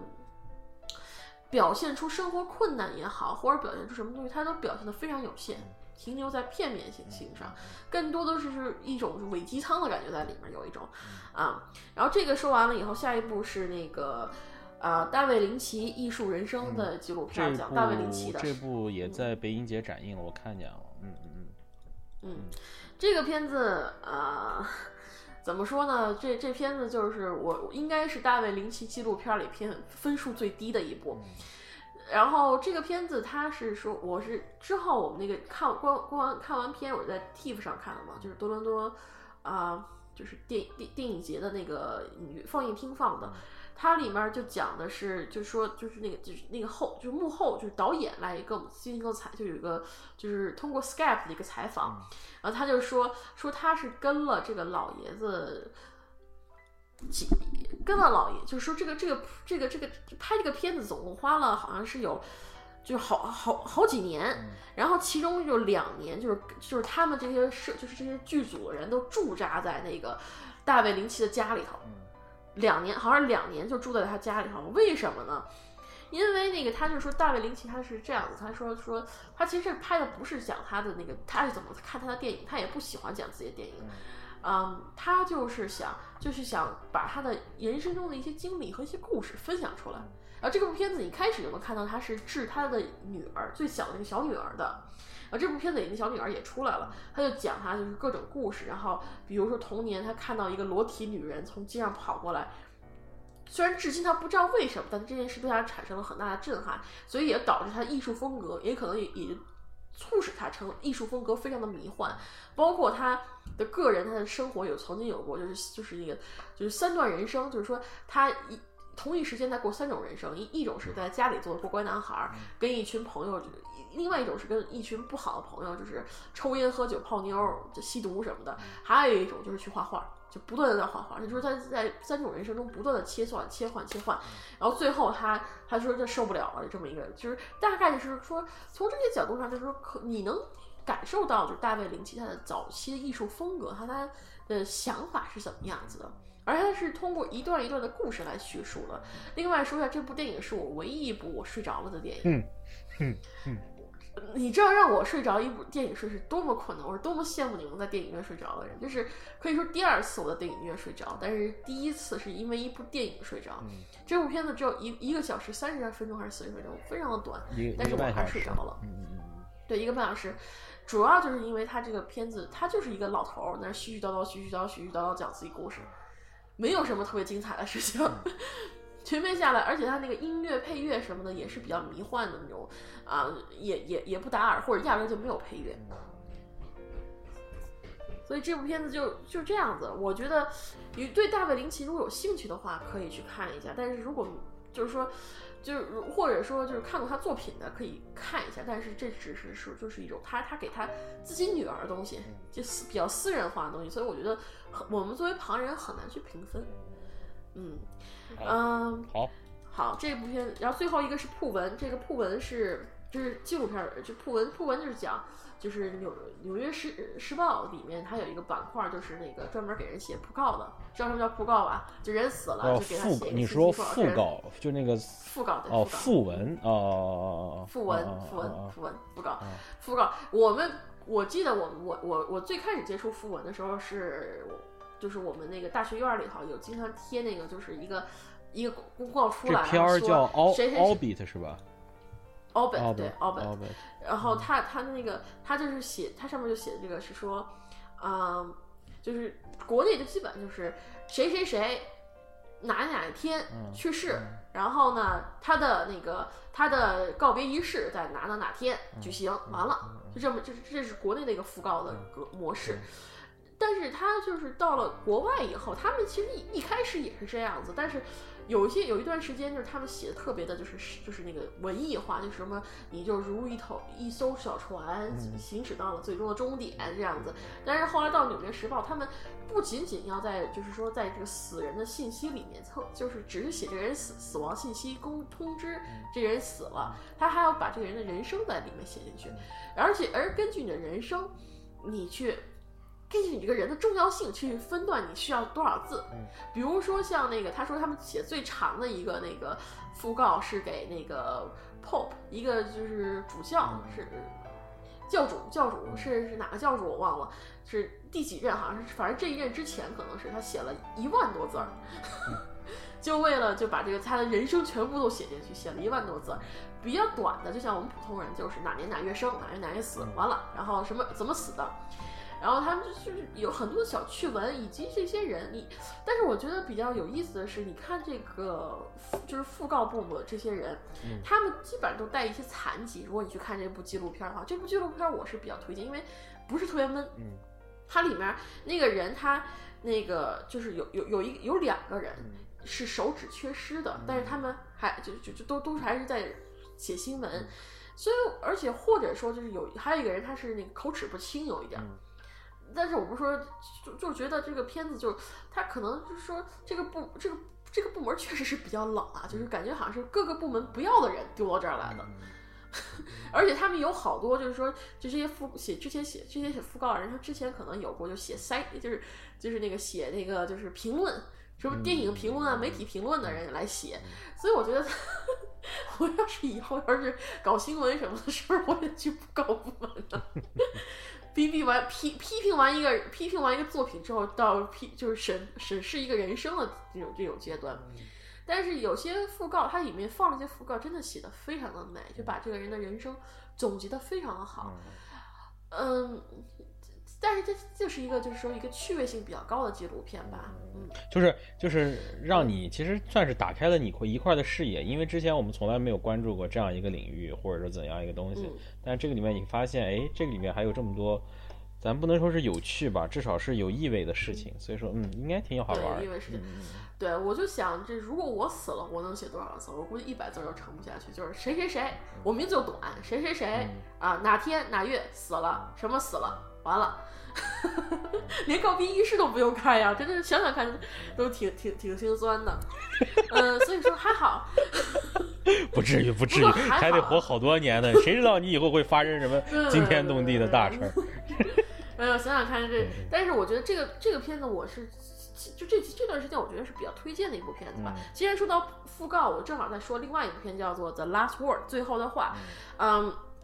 这部片子是由那个之前演那个《悲惨世界》那小女孩和一个奥斯卡影后演的。我把那个资料调出来，她是阿曼达·塞弗里德和那个雪莉·麦克雷恩主演，然后演的这么一个片子。她其实。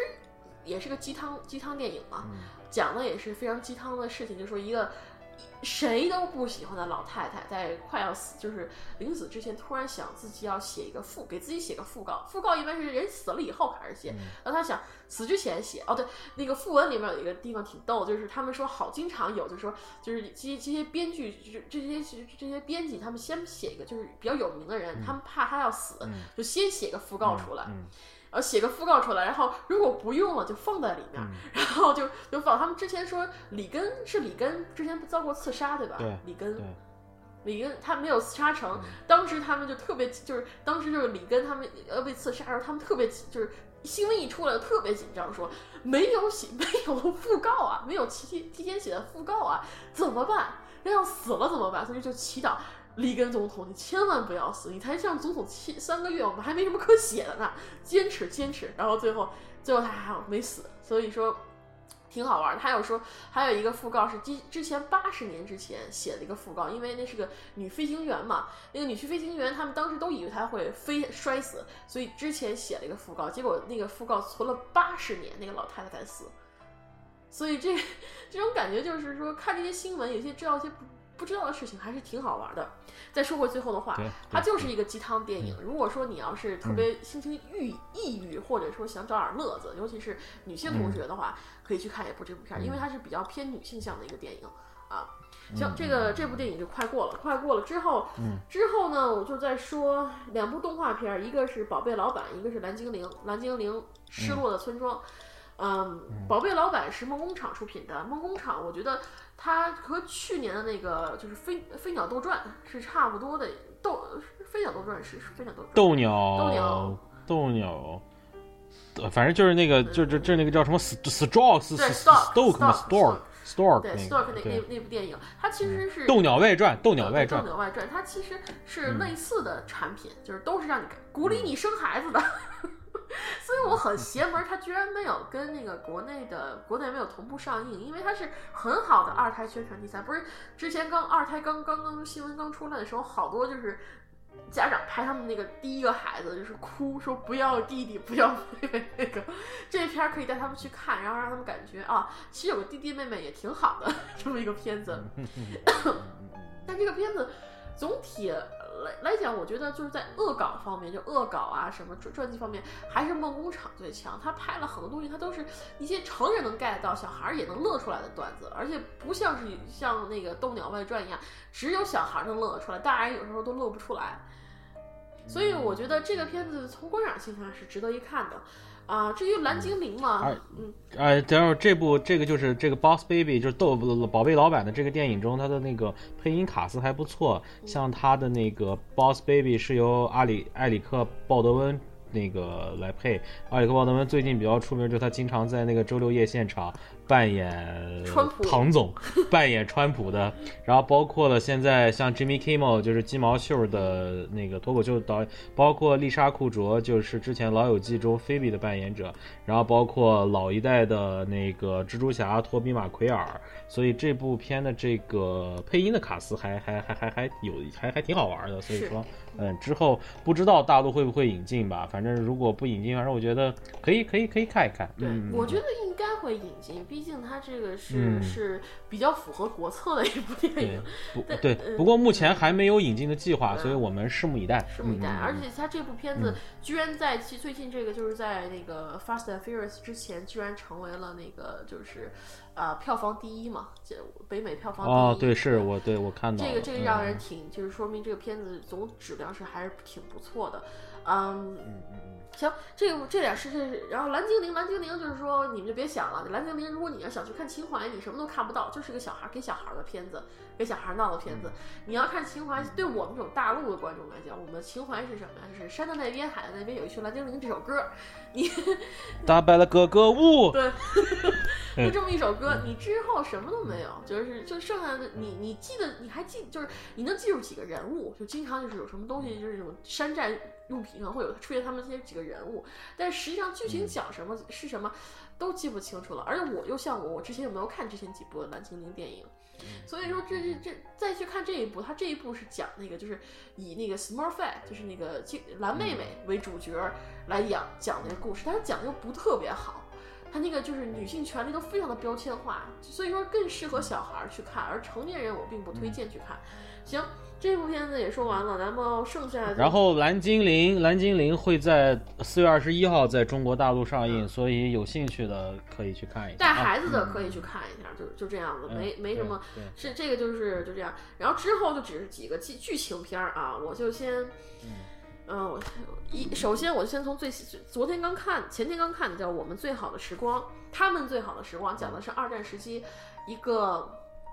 拍电影的故事，就是他们因为二战，他们当时敦刻尔克，对，今年有个大片《敦刻尔克》，那个大撤退，他他是根据这，他他说是敦刻尔克之后，他们拍电影，就是国当时英国也是国家在拍电影，英文名叫 Their Finest，是吗？对，Their Finest，不是 The Finest Hour，嗯 嗯，不是不是怒海救援，对，不是怒海救援，你可以喘，你可以松口气了，不是怒海救援。这个这个这个片子它就是《The f i n e s 这个片子，嗯，感觉就是电影感并不是特别好，就是就是很多镜头它还是更更多是在对白上，就是有点像电视电影，有点像电视电影，就感觉更像 BBC 出品的那种电视电影。想看可以看，然后这然后这个片子我觉得它确实是 BBC 出品的。是吗？我都没看到 BBC，但是但是但是 BBC Film，BBC Films，我专门看了一下。因为我 我当时看的时候，它之前的标没有出 BBC，所以我还以为不是 BBC。有 BBC，嗯，呃，IMD 上写它 Production 是 BBC Films。那那那那一那确实是 BBC 的感觉比较强。你想 BBC 你能看什么？首先是浮道画，你是肯定就是有指望的，因为它的就是它的浮道画确实挺漂亮的。嗯，但是它讲的是敦刻以敦刻尔克。胜利之后，这群电影人要去拍一部电影，然后他们找了，因为当时的所有电影，他们拍的电影都不大女性向，就是，就是女女女的不爱看，因为当时男的都去打仗了，甚至全都是女的。那你你想让想吸引票房，那你就只能去吸引女性观众。所以说，他们找了一个女的，女的去去去去去去写这个剧本，是这么一个故事。然后剧情嘛，就是。我觉得比较有意思，就是你看当时的一些电影拍摄拍摄的问题，现在依旧有。比如说，当时就是说，他们一会儿是那个就是是战略部门还是哪儿过来说说我们要增加一个美国人进去，因为美国人那个要要鼓舞美国，因为当时美国还珍珠港还没被炸，所以美国还没有参入到二战里面，就说没有没有要没有还没，所以就说要要要鼓舞美国来参加我们这个战争，所以他们特地找了一个在。英国现役的美国兵过来演这部戏，而这部美国兵完全不会演戏，就是说话就是特就比比那个景甜还景甜的那种演技表表演法，在那表演。咱们可以，咱们今天已经对景甜小姐的提及已经很多了。那这不说景甜，我们今天我们 Angelababy 今天没有计划这一点呢。他比 Angelababy 还 Angelababy 啊，比 Angelababy 还 Angelababy 那种表演方法，就基本上没有。哎哎，我有一句说一句，我觉得景甜比 Angelababy 稍强一点。是是是是，景甜至少还会演一点，至少还会演一点。嗯，对。啊，好歹也是几部戏的挑梁女主啊。对呀，我靠，是吧？对啊，就是捧不红而已啊。嗯，那个已经已经很红了，他够了，够够够本了，够本了，够他那个呃。然后这部戏里面，他就是他，然后这这是一个点，还有一点就是他们之后拍完这部戏结尾呢，说是这个就是他们是那个美国兵和那个英国兵，还有一个英国女去救他们那个英国女孩搞三角恋，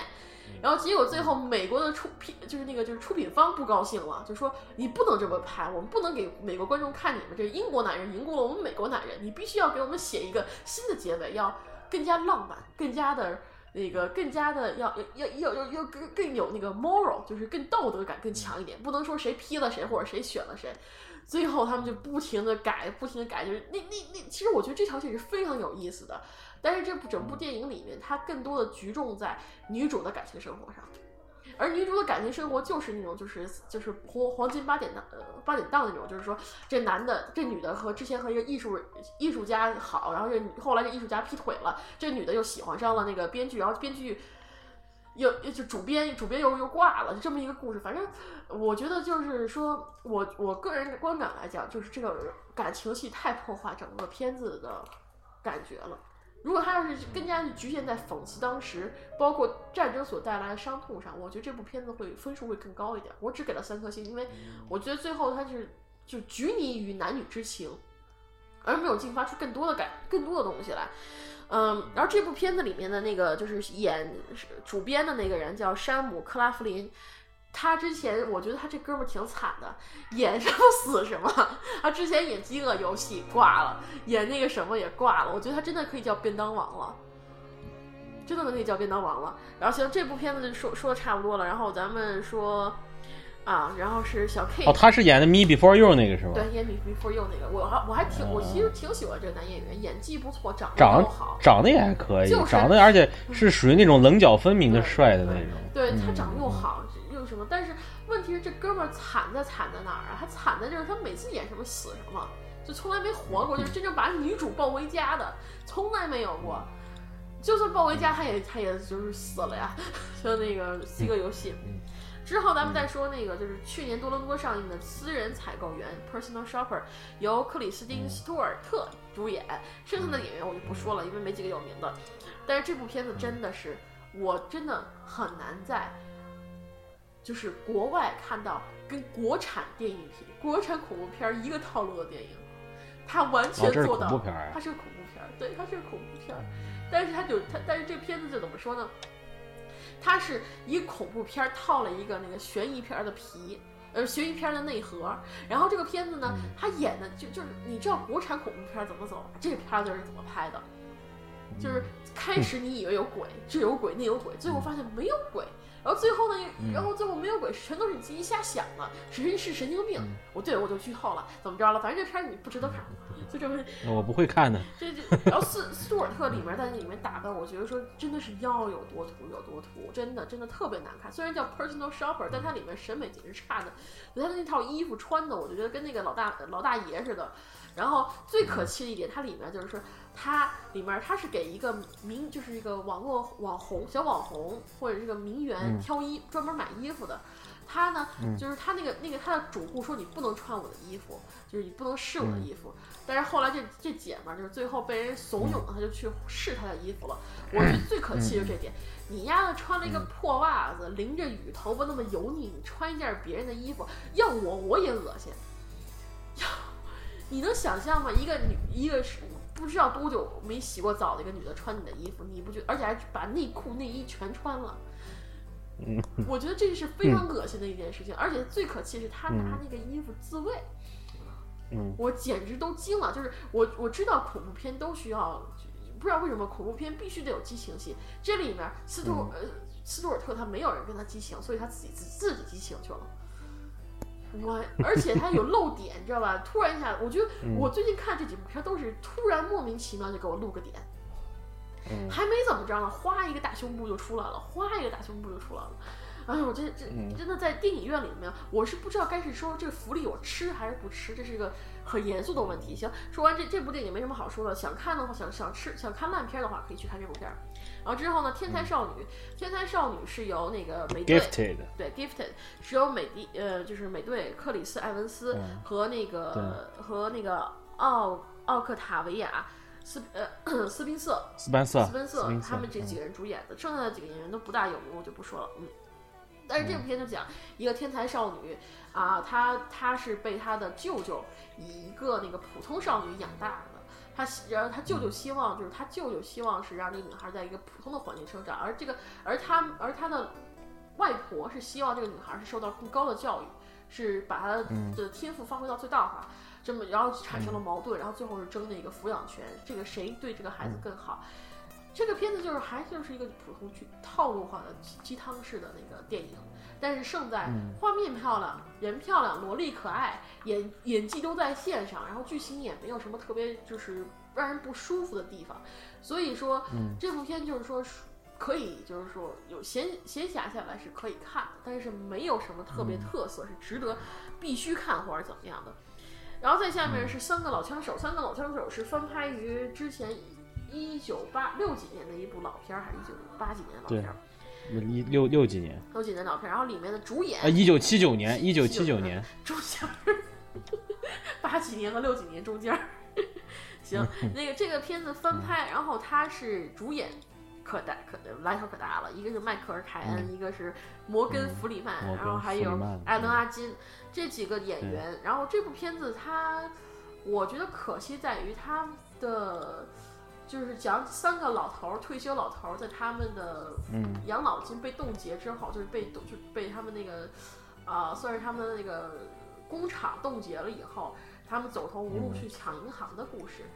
总觉得这这个片子还是趣味性挺多的，但我觉得是它这个片子的题材是本应该是要，而且从预告上来看是应该要讽刺政治、政治经就是或者资本家这种这这样的模式，但在这部片子里反而淡化了这些，更加突出家庭、人文这些东西。嗯，所以，呃，我觉得这个片子我最后给了一个三颗星，因为我觉得少了点东西，就是少了点就是特别深刻的东西，还是一个普普通的抢钱、抢银行的故事，只不过三从三个年年轻人变成了三个老头儿这么一个故事。嗯行，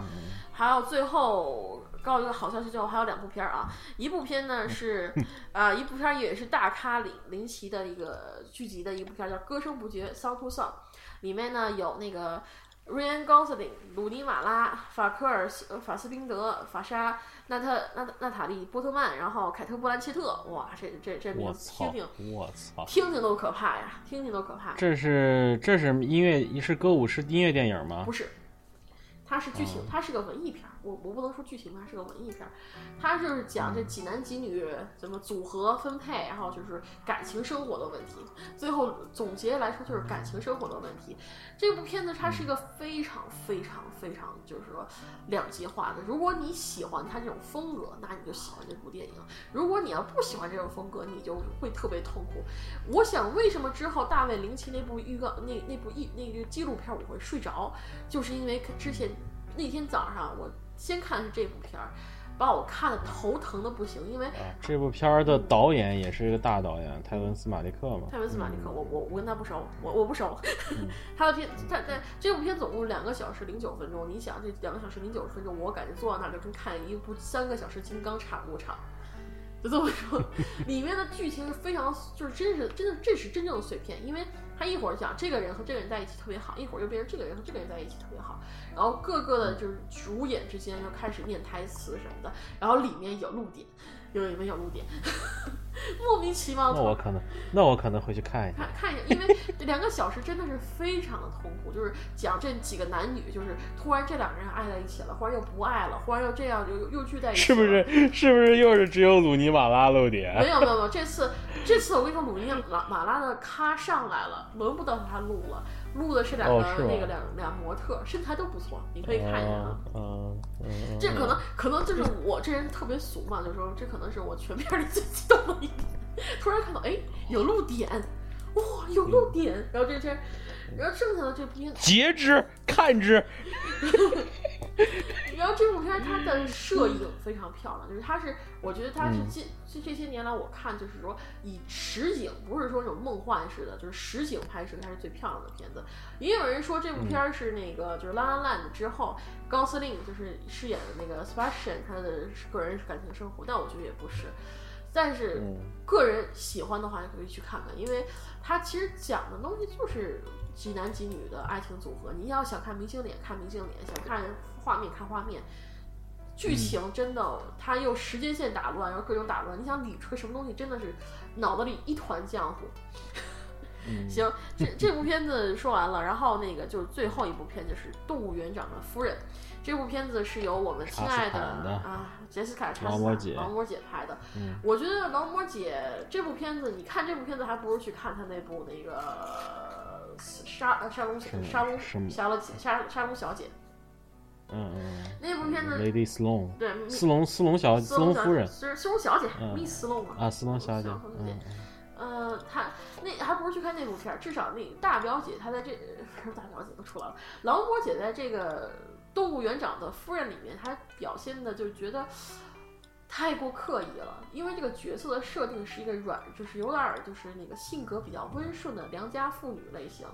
啊，就跟杰西卡杰西卡斯就是劳模姐查斯坦。查斯坦之前的一些角色不是特别一样，就是她这个女的就是一个外柔内刚的一个角色，更更更外柔内刚应该是比较准确的词，就是外柔内刚更坚非常坚强的女的。但是呢，杰西卡斯坦森他他老是查斯坦查斯坦查斯坦，我老对查斯坦我老是口误。查斯坦他在这里面表演的就有点儿就是说光芒外锋芒外露了，就不大不大内敛，而且他他以他那个他每次就是非常柔弱的样子，让让我感觉就是在装，就是在就是就是觉得。就就这这女的下一秒就给拿出砍刀来砍人了，就像那个，呃，就是星空山庄似的，突然拿把柴刀出来砍人了。但这里一直都没有，嗯，所以我觉得这部片子观赏性，它讲的是一个就是说在波兰占领期间，动物园儿，呃，动一个动物园儿他们荒废了，为了救更多的那个犹太人。发生了一系列的故事，和历史其实改的挺大的，它它的历史改的改编的尺度挺大的，但是就觉得这个导演他更想是 make a point，而不是拍一部好看的片。这么讲，他是，但是他又 make point 为 make 好，就是他他的因为人物众多，剧情众多，他又想讲二战，又想讲战争的残酷，又想讲犹太人对纳粹对犹太人的。压迫，他又想讲女性的力量，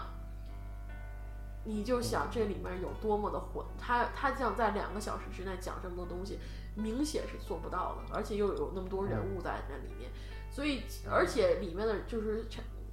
杰西卡查斯坦，他里面这个里面，他他最最糟糕的是什么？他这个最主要的女性角色的人物都没立起来。他就是一之前他是表现他特别爱动物，把动物抱跟他一块儿就是小白狮子放到他床上一块儿睡觉，然后他这么一个女的在轰炸的时候，他让他儿子把一个臭鼬丢下来，不要带走。你可以说是表现是那个是是他是那个因为在战争时候他需要保护就保护自己的孩子更胜于这个动物，但是我看来就觉得你这个动动物保护这这不不不大不就这个身份不大立得住啊。你要那么爱动物的话，你怎么着应该是把这个动物藏起来，或者放到那个地下室去，然后再跑，或者或者把它放个什么地方去再跑。但是没有，而且包括之后那个强权人出来猎杀猎杀动物，他一句话都没说，也表现出了懦弱。所以说，他到底想讲一个什么代电影？我我觉得唯一能说的话就是他的服道画挺漂亮的，可能也是我，也也确实只有福岛话能能说挺漂亮的。嗯，还有里面动物挺可爱的，就没了。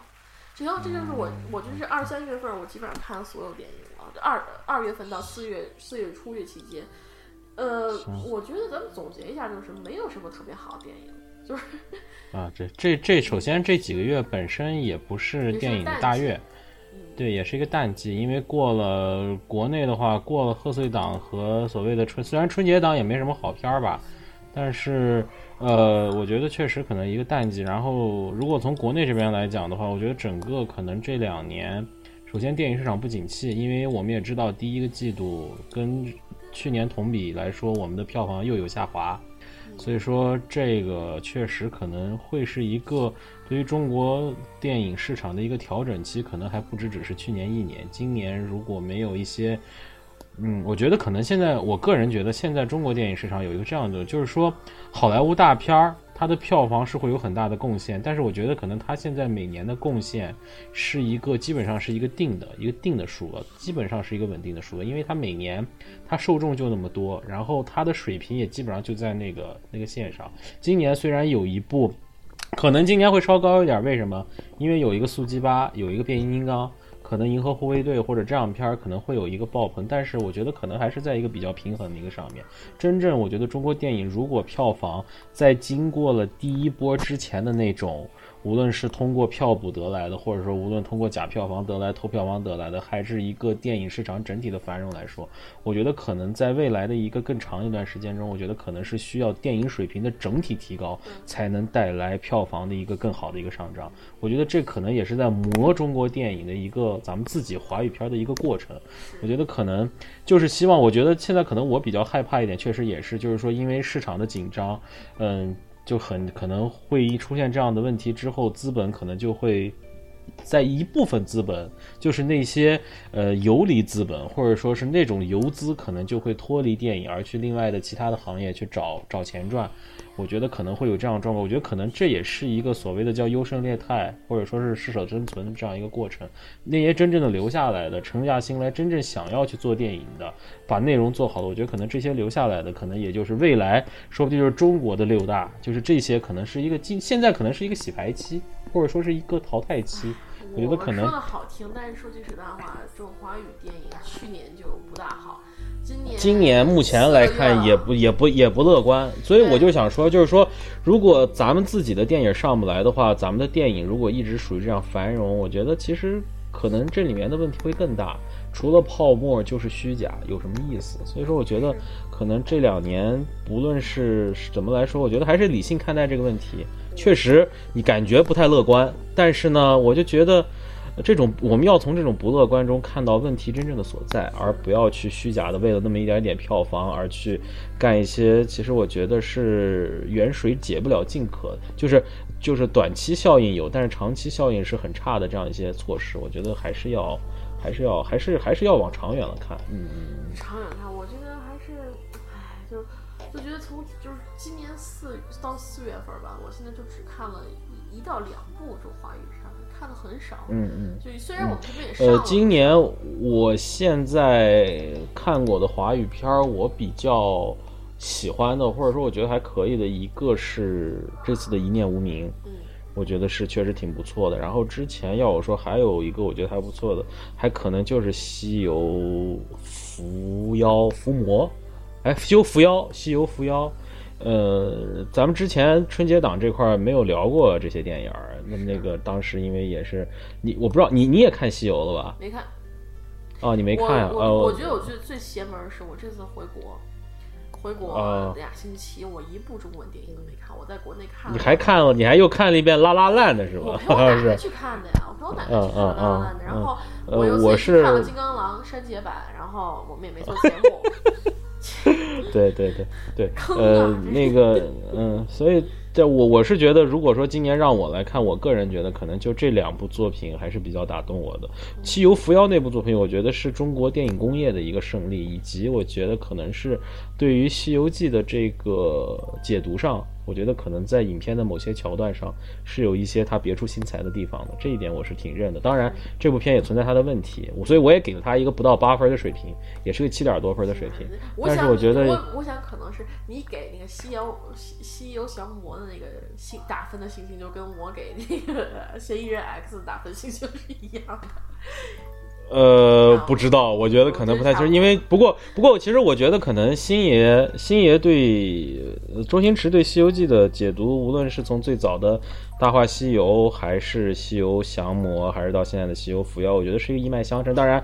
这部片中有一个补充就是在于徐克对于电影的这个呃显示层面或者说是呃效果层面的这样一个东西其实我觉得他是比周星驰有一个更好的一个电影观的一个一个一个一个一个一个一个一个补充。所以说虽然我觉得很多人觉得这部电影呃不好但是其实我个人觉得因为我首先我没有把它当一个喜剧片看所以我从刚开始看的时候我就一直把它当一个呃，不能说是细说西游，至少我觉得是一个新的解读吧。而且我觉得其实这个我是挺认的，而且包括它里面那些人物造型、角色造型，我觉得也是有想象力的地方。所以我觉得你有机会可以看一下，我觉得还是，嗯嗯嗯，行。那我突然想起我忘了一部电影，是那个《逃出绝命镇》，因为它这个是在那个《美女与野兽》之前的，我我忘了这片儿，刚才搜了。嗯嗯嗯嗯。那个就就是那个现不是现在看这个是应该是有引进的新闻了，我记得是。说要引进了，这个片子就是一个黑人导演拍的一个恐怖片儿，嗯，哦，叫《Get Out》是吧？《Get Out》那个逃出绝命镇嘛，它其实其实就是它其实这个片儿，呃，喜剧原喜剧成分很充足，然后电影惊悚成分也很充足，但是它的故事并不新，然后它的内容也不新啊，然后但这部片儿我觉得最有意思的一点是我看完这部片儿以后，我坐我旁边一个黑人女孩和一个白人女孩。然后还他们是两个黑人女孩和一个白人女孩一块坐，然后他们来了以后，有一个女孩跟我换位，我没同意，然后坐前面去了，然后这俩人坐我旁边。看完了以后，这我就听他们旁边这女女孩聊天，就说说说这片儿就是他就讲一个黑人男的带跟他女朋友回他老家看探亲，然后结果发现一系列不正常的事情，然后里面没有黑，就是因为那个南方小镇没有没有黑人，但出现那个黑人都非常的奇怪，就这么一个故事发引发出来了一系列恐怖的故事嘛。然后他的那个那个里面，然后就是那个 那个白那个黑人女孩对那个白人女孩说说，那个我以后再也不敢去你家了，太可怕了。就是说这种恐惧感可能对我们这种黄种人来说没有什么太深，但是对于对于那个黑人或者是白人来讲，这个他们的感受可能会更加加深一点，因为他们的肤色在那里头。所以这个票房我并不看好，但是这个片子我觉得可以想看的话还是可以看一下的，娱乐性不挺高的。好。说完了，不好意思打断一下，终于说完了。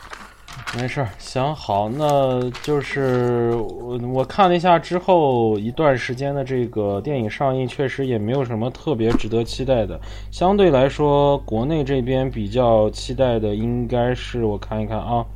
嗯嗯，蓝精灵刚才说过了，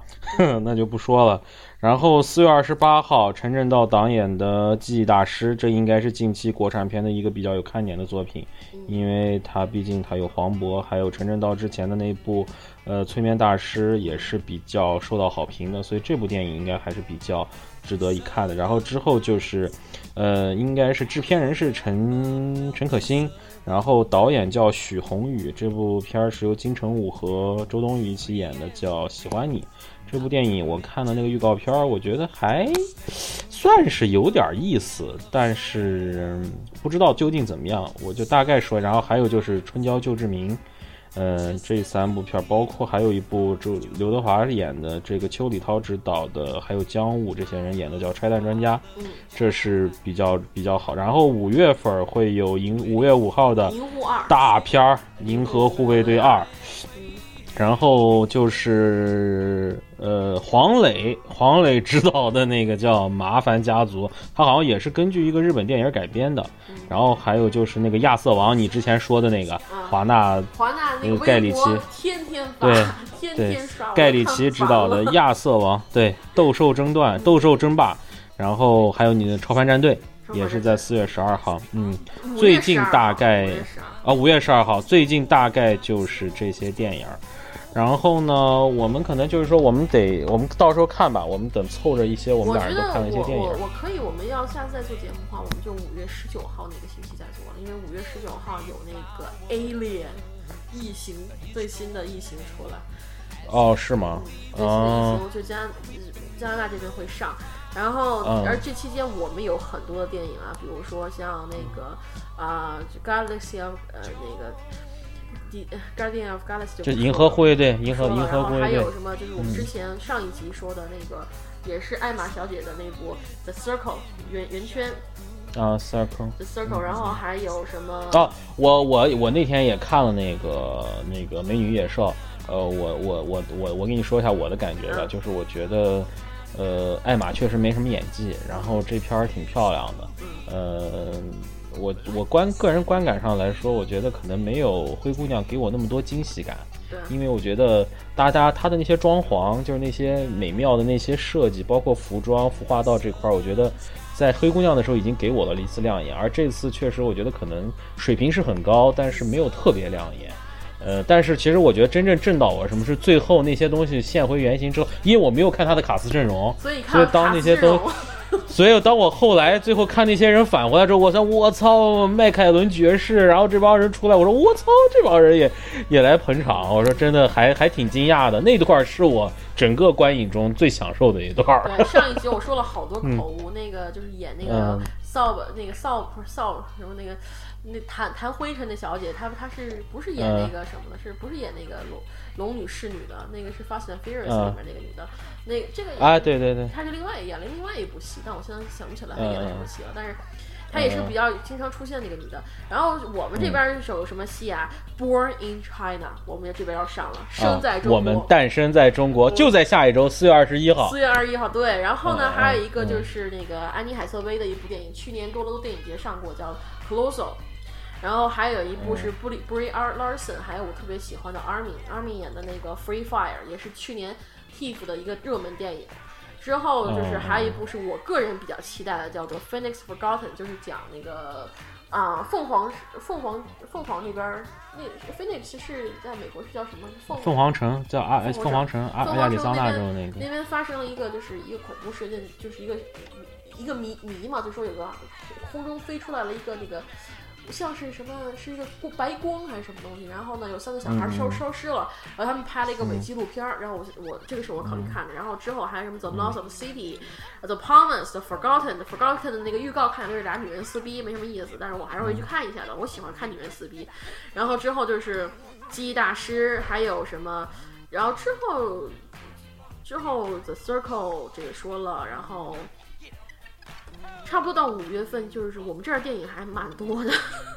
啊，那不，我这这肯定的，就是北美北美的这个基本上每每周都有能看的几部电影，至少有那么一两部吧。逼我去，都逼我去那什么，去多伦多呀，去多伦多撒野。所以这个确实，我觉得这个也是国内这个电影值，就是说我现在一看，我觉得没看的呀，就是说是这这就这么个意思，就是说真的是没看的，所以确实，嗯。但不管怎么说，我们下次节目可能就在一一列对五月，对对。或者说，如果你要看，你要是看那个记忆大师，我们这边也记忆大师也要上嘛。所以说，要是看记忆大师，要是特有意思，我们肯定会做一期吧。嗯，等到时候看我们的这个具体安排和我们的观感吧。行，观感行，行啊对，然后很嗯行，然后就是这一期节目也差不多，就很抱歉，就是之前有人也跟我说过，说因为我在北京，然后这个北京电影节展映，但是确实很抱歉，一个是。不不是不是，其实没时间是一块儿，然后可能我这个个人的这个伤这块儿，我可能也不能多走动。但是其实还有一个最重要的原因，这次抢票太凶残。我跟你讲，他是十二点开票，结果到十二点半，然后我再去看的时候，想看的电影就基本上已经都没了。然后要不然就是那种我住东边，他在西五环以外的那个像什么五棵松那些电影院，然后给我排到给我排到八点四十五、九点四十五的电影，然后让我回来之后准备让我横穿北京城的这种。我就想不行，我还是工作要紧，所以说很抱歉。不过下周下周我之前有一个人出票，然后因为我们不是有一个那个电影资料馆的那个出票群嘛，有一群，然后当时有一个人出了一个位置不错，离我住的地儿也不远的一张《普罗米修斯》，嗯应该是我下一个星期会看一下四月二十号那天管怎么说。凑个热闹吧。我其其实我就是凑个热闹对我还是挺推荐你去看一下那个《摔跤爸爸》的《摔跤吧爸爸》那个那个片子。啊啊啊阿！米尔，对但是汗哦，阿米尔汗开微博了，有兴趣的话去微博看一下。他今天我看刚才我在看新闻，他也去参加北影节的那个开幕式了。对，嗯，所以有兴趣的话，那个那个电影还是挺值得一看。但是剩下的本影电影我都不知道。然后我听说你之前说那个叫什么《巴霍巴利王》嗯下要上了是吧？对，然后我我我现在看了，他没有，我好像没看到那个，就是我们这边要引进，就八嗯四月二十八号在印度上映，所以我不知道我们多久我们这边才能上。对，我也我也在看，我看不知道大，因为大陆内地之之前好像这个片儿是在国内先上，然后还在美国上，还是你们那儿先上的？嗯我不记得我记得好像那个是在多伦多电影节有预映，但是我记得哦，那个是反正因为我是在电影院看的嘛，然后我对这片儿有一种很神奇的感觉，然后所以我也还想看呢，我我还挺想看的。所以嗯，所以说，所以说等到，因为这部片儿是什么被誉为印度史上最最大投资，怎么怎么史诗巨片儿这样的一个地位，然后在好像在 m d b 在北美好像评价也蛮高的，然后我我看完就感觉很神奇，这个片儿真是挺神的。然后等到希望就是说大陆看今年能不能在给印度的份额中能够再给一部给这个下部，然后看能不能应该会，因为它是好歹上部放过了，票房也还对，我就觉得就冲这个你也得放下，不然太太缺德了，是吧？你妈是吃着别人胃口。对，嗯行，好，行行行那行那这一期的四零四电影就到此结束，那咱们就有缘再见。有缘再见。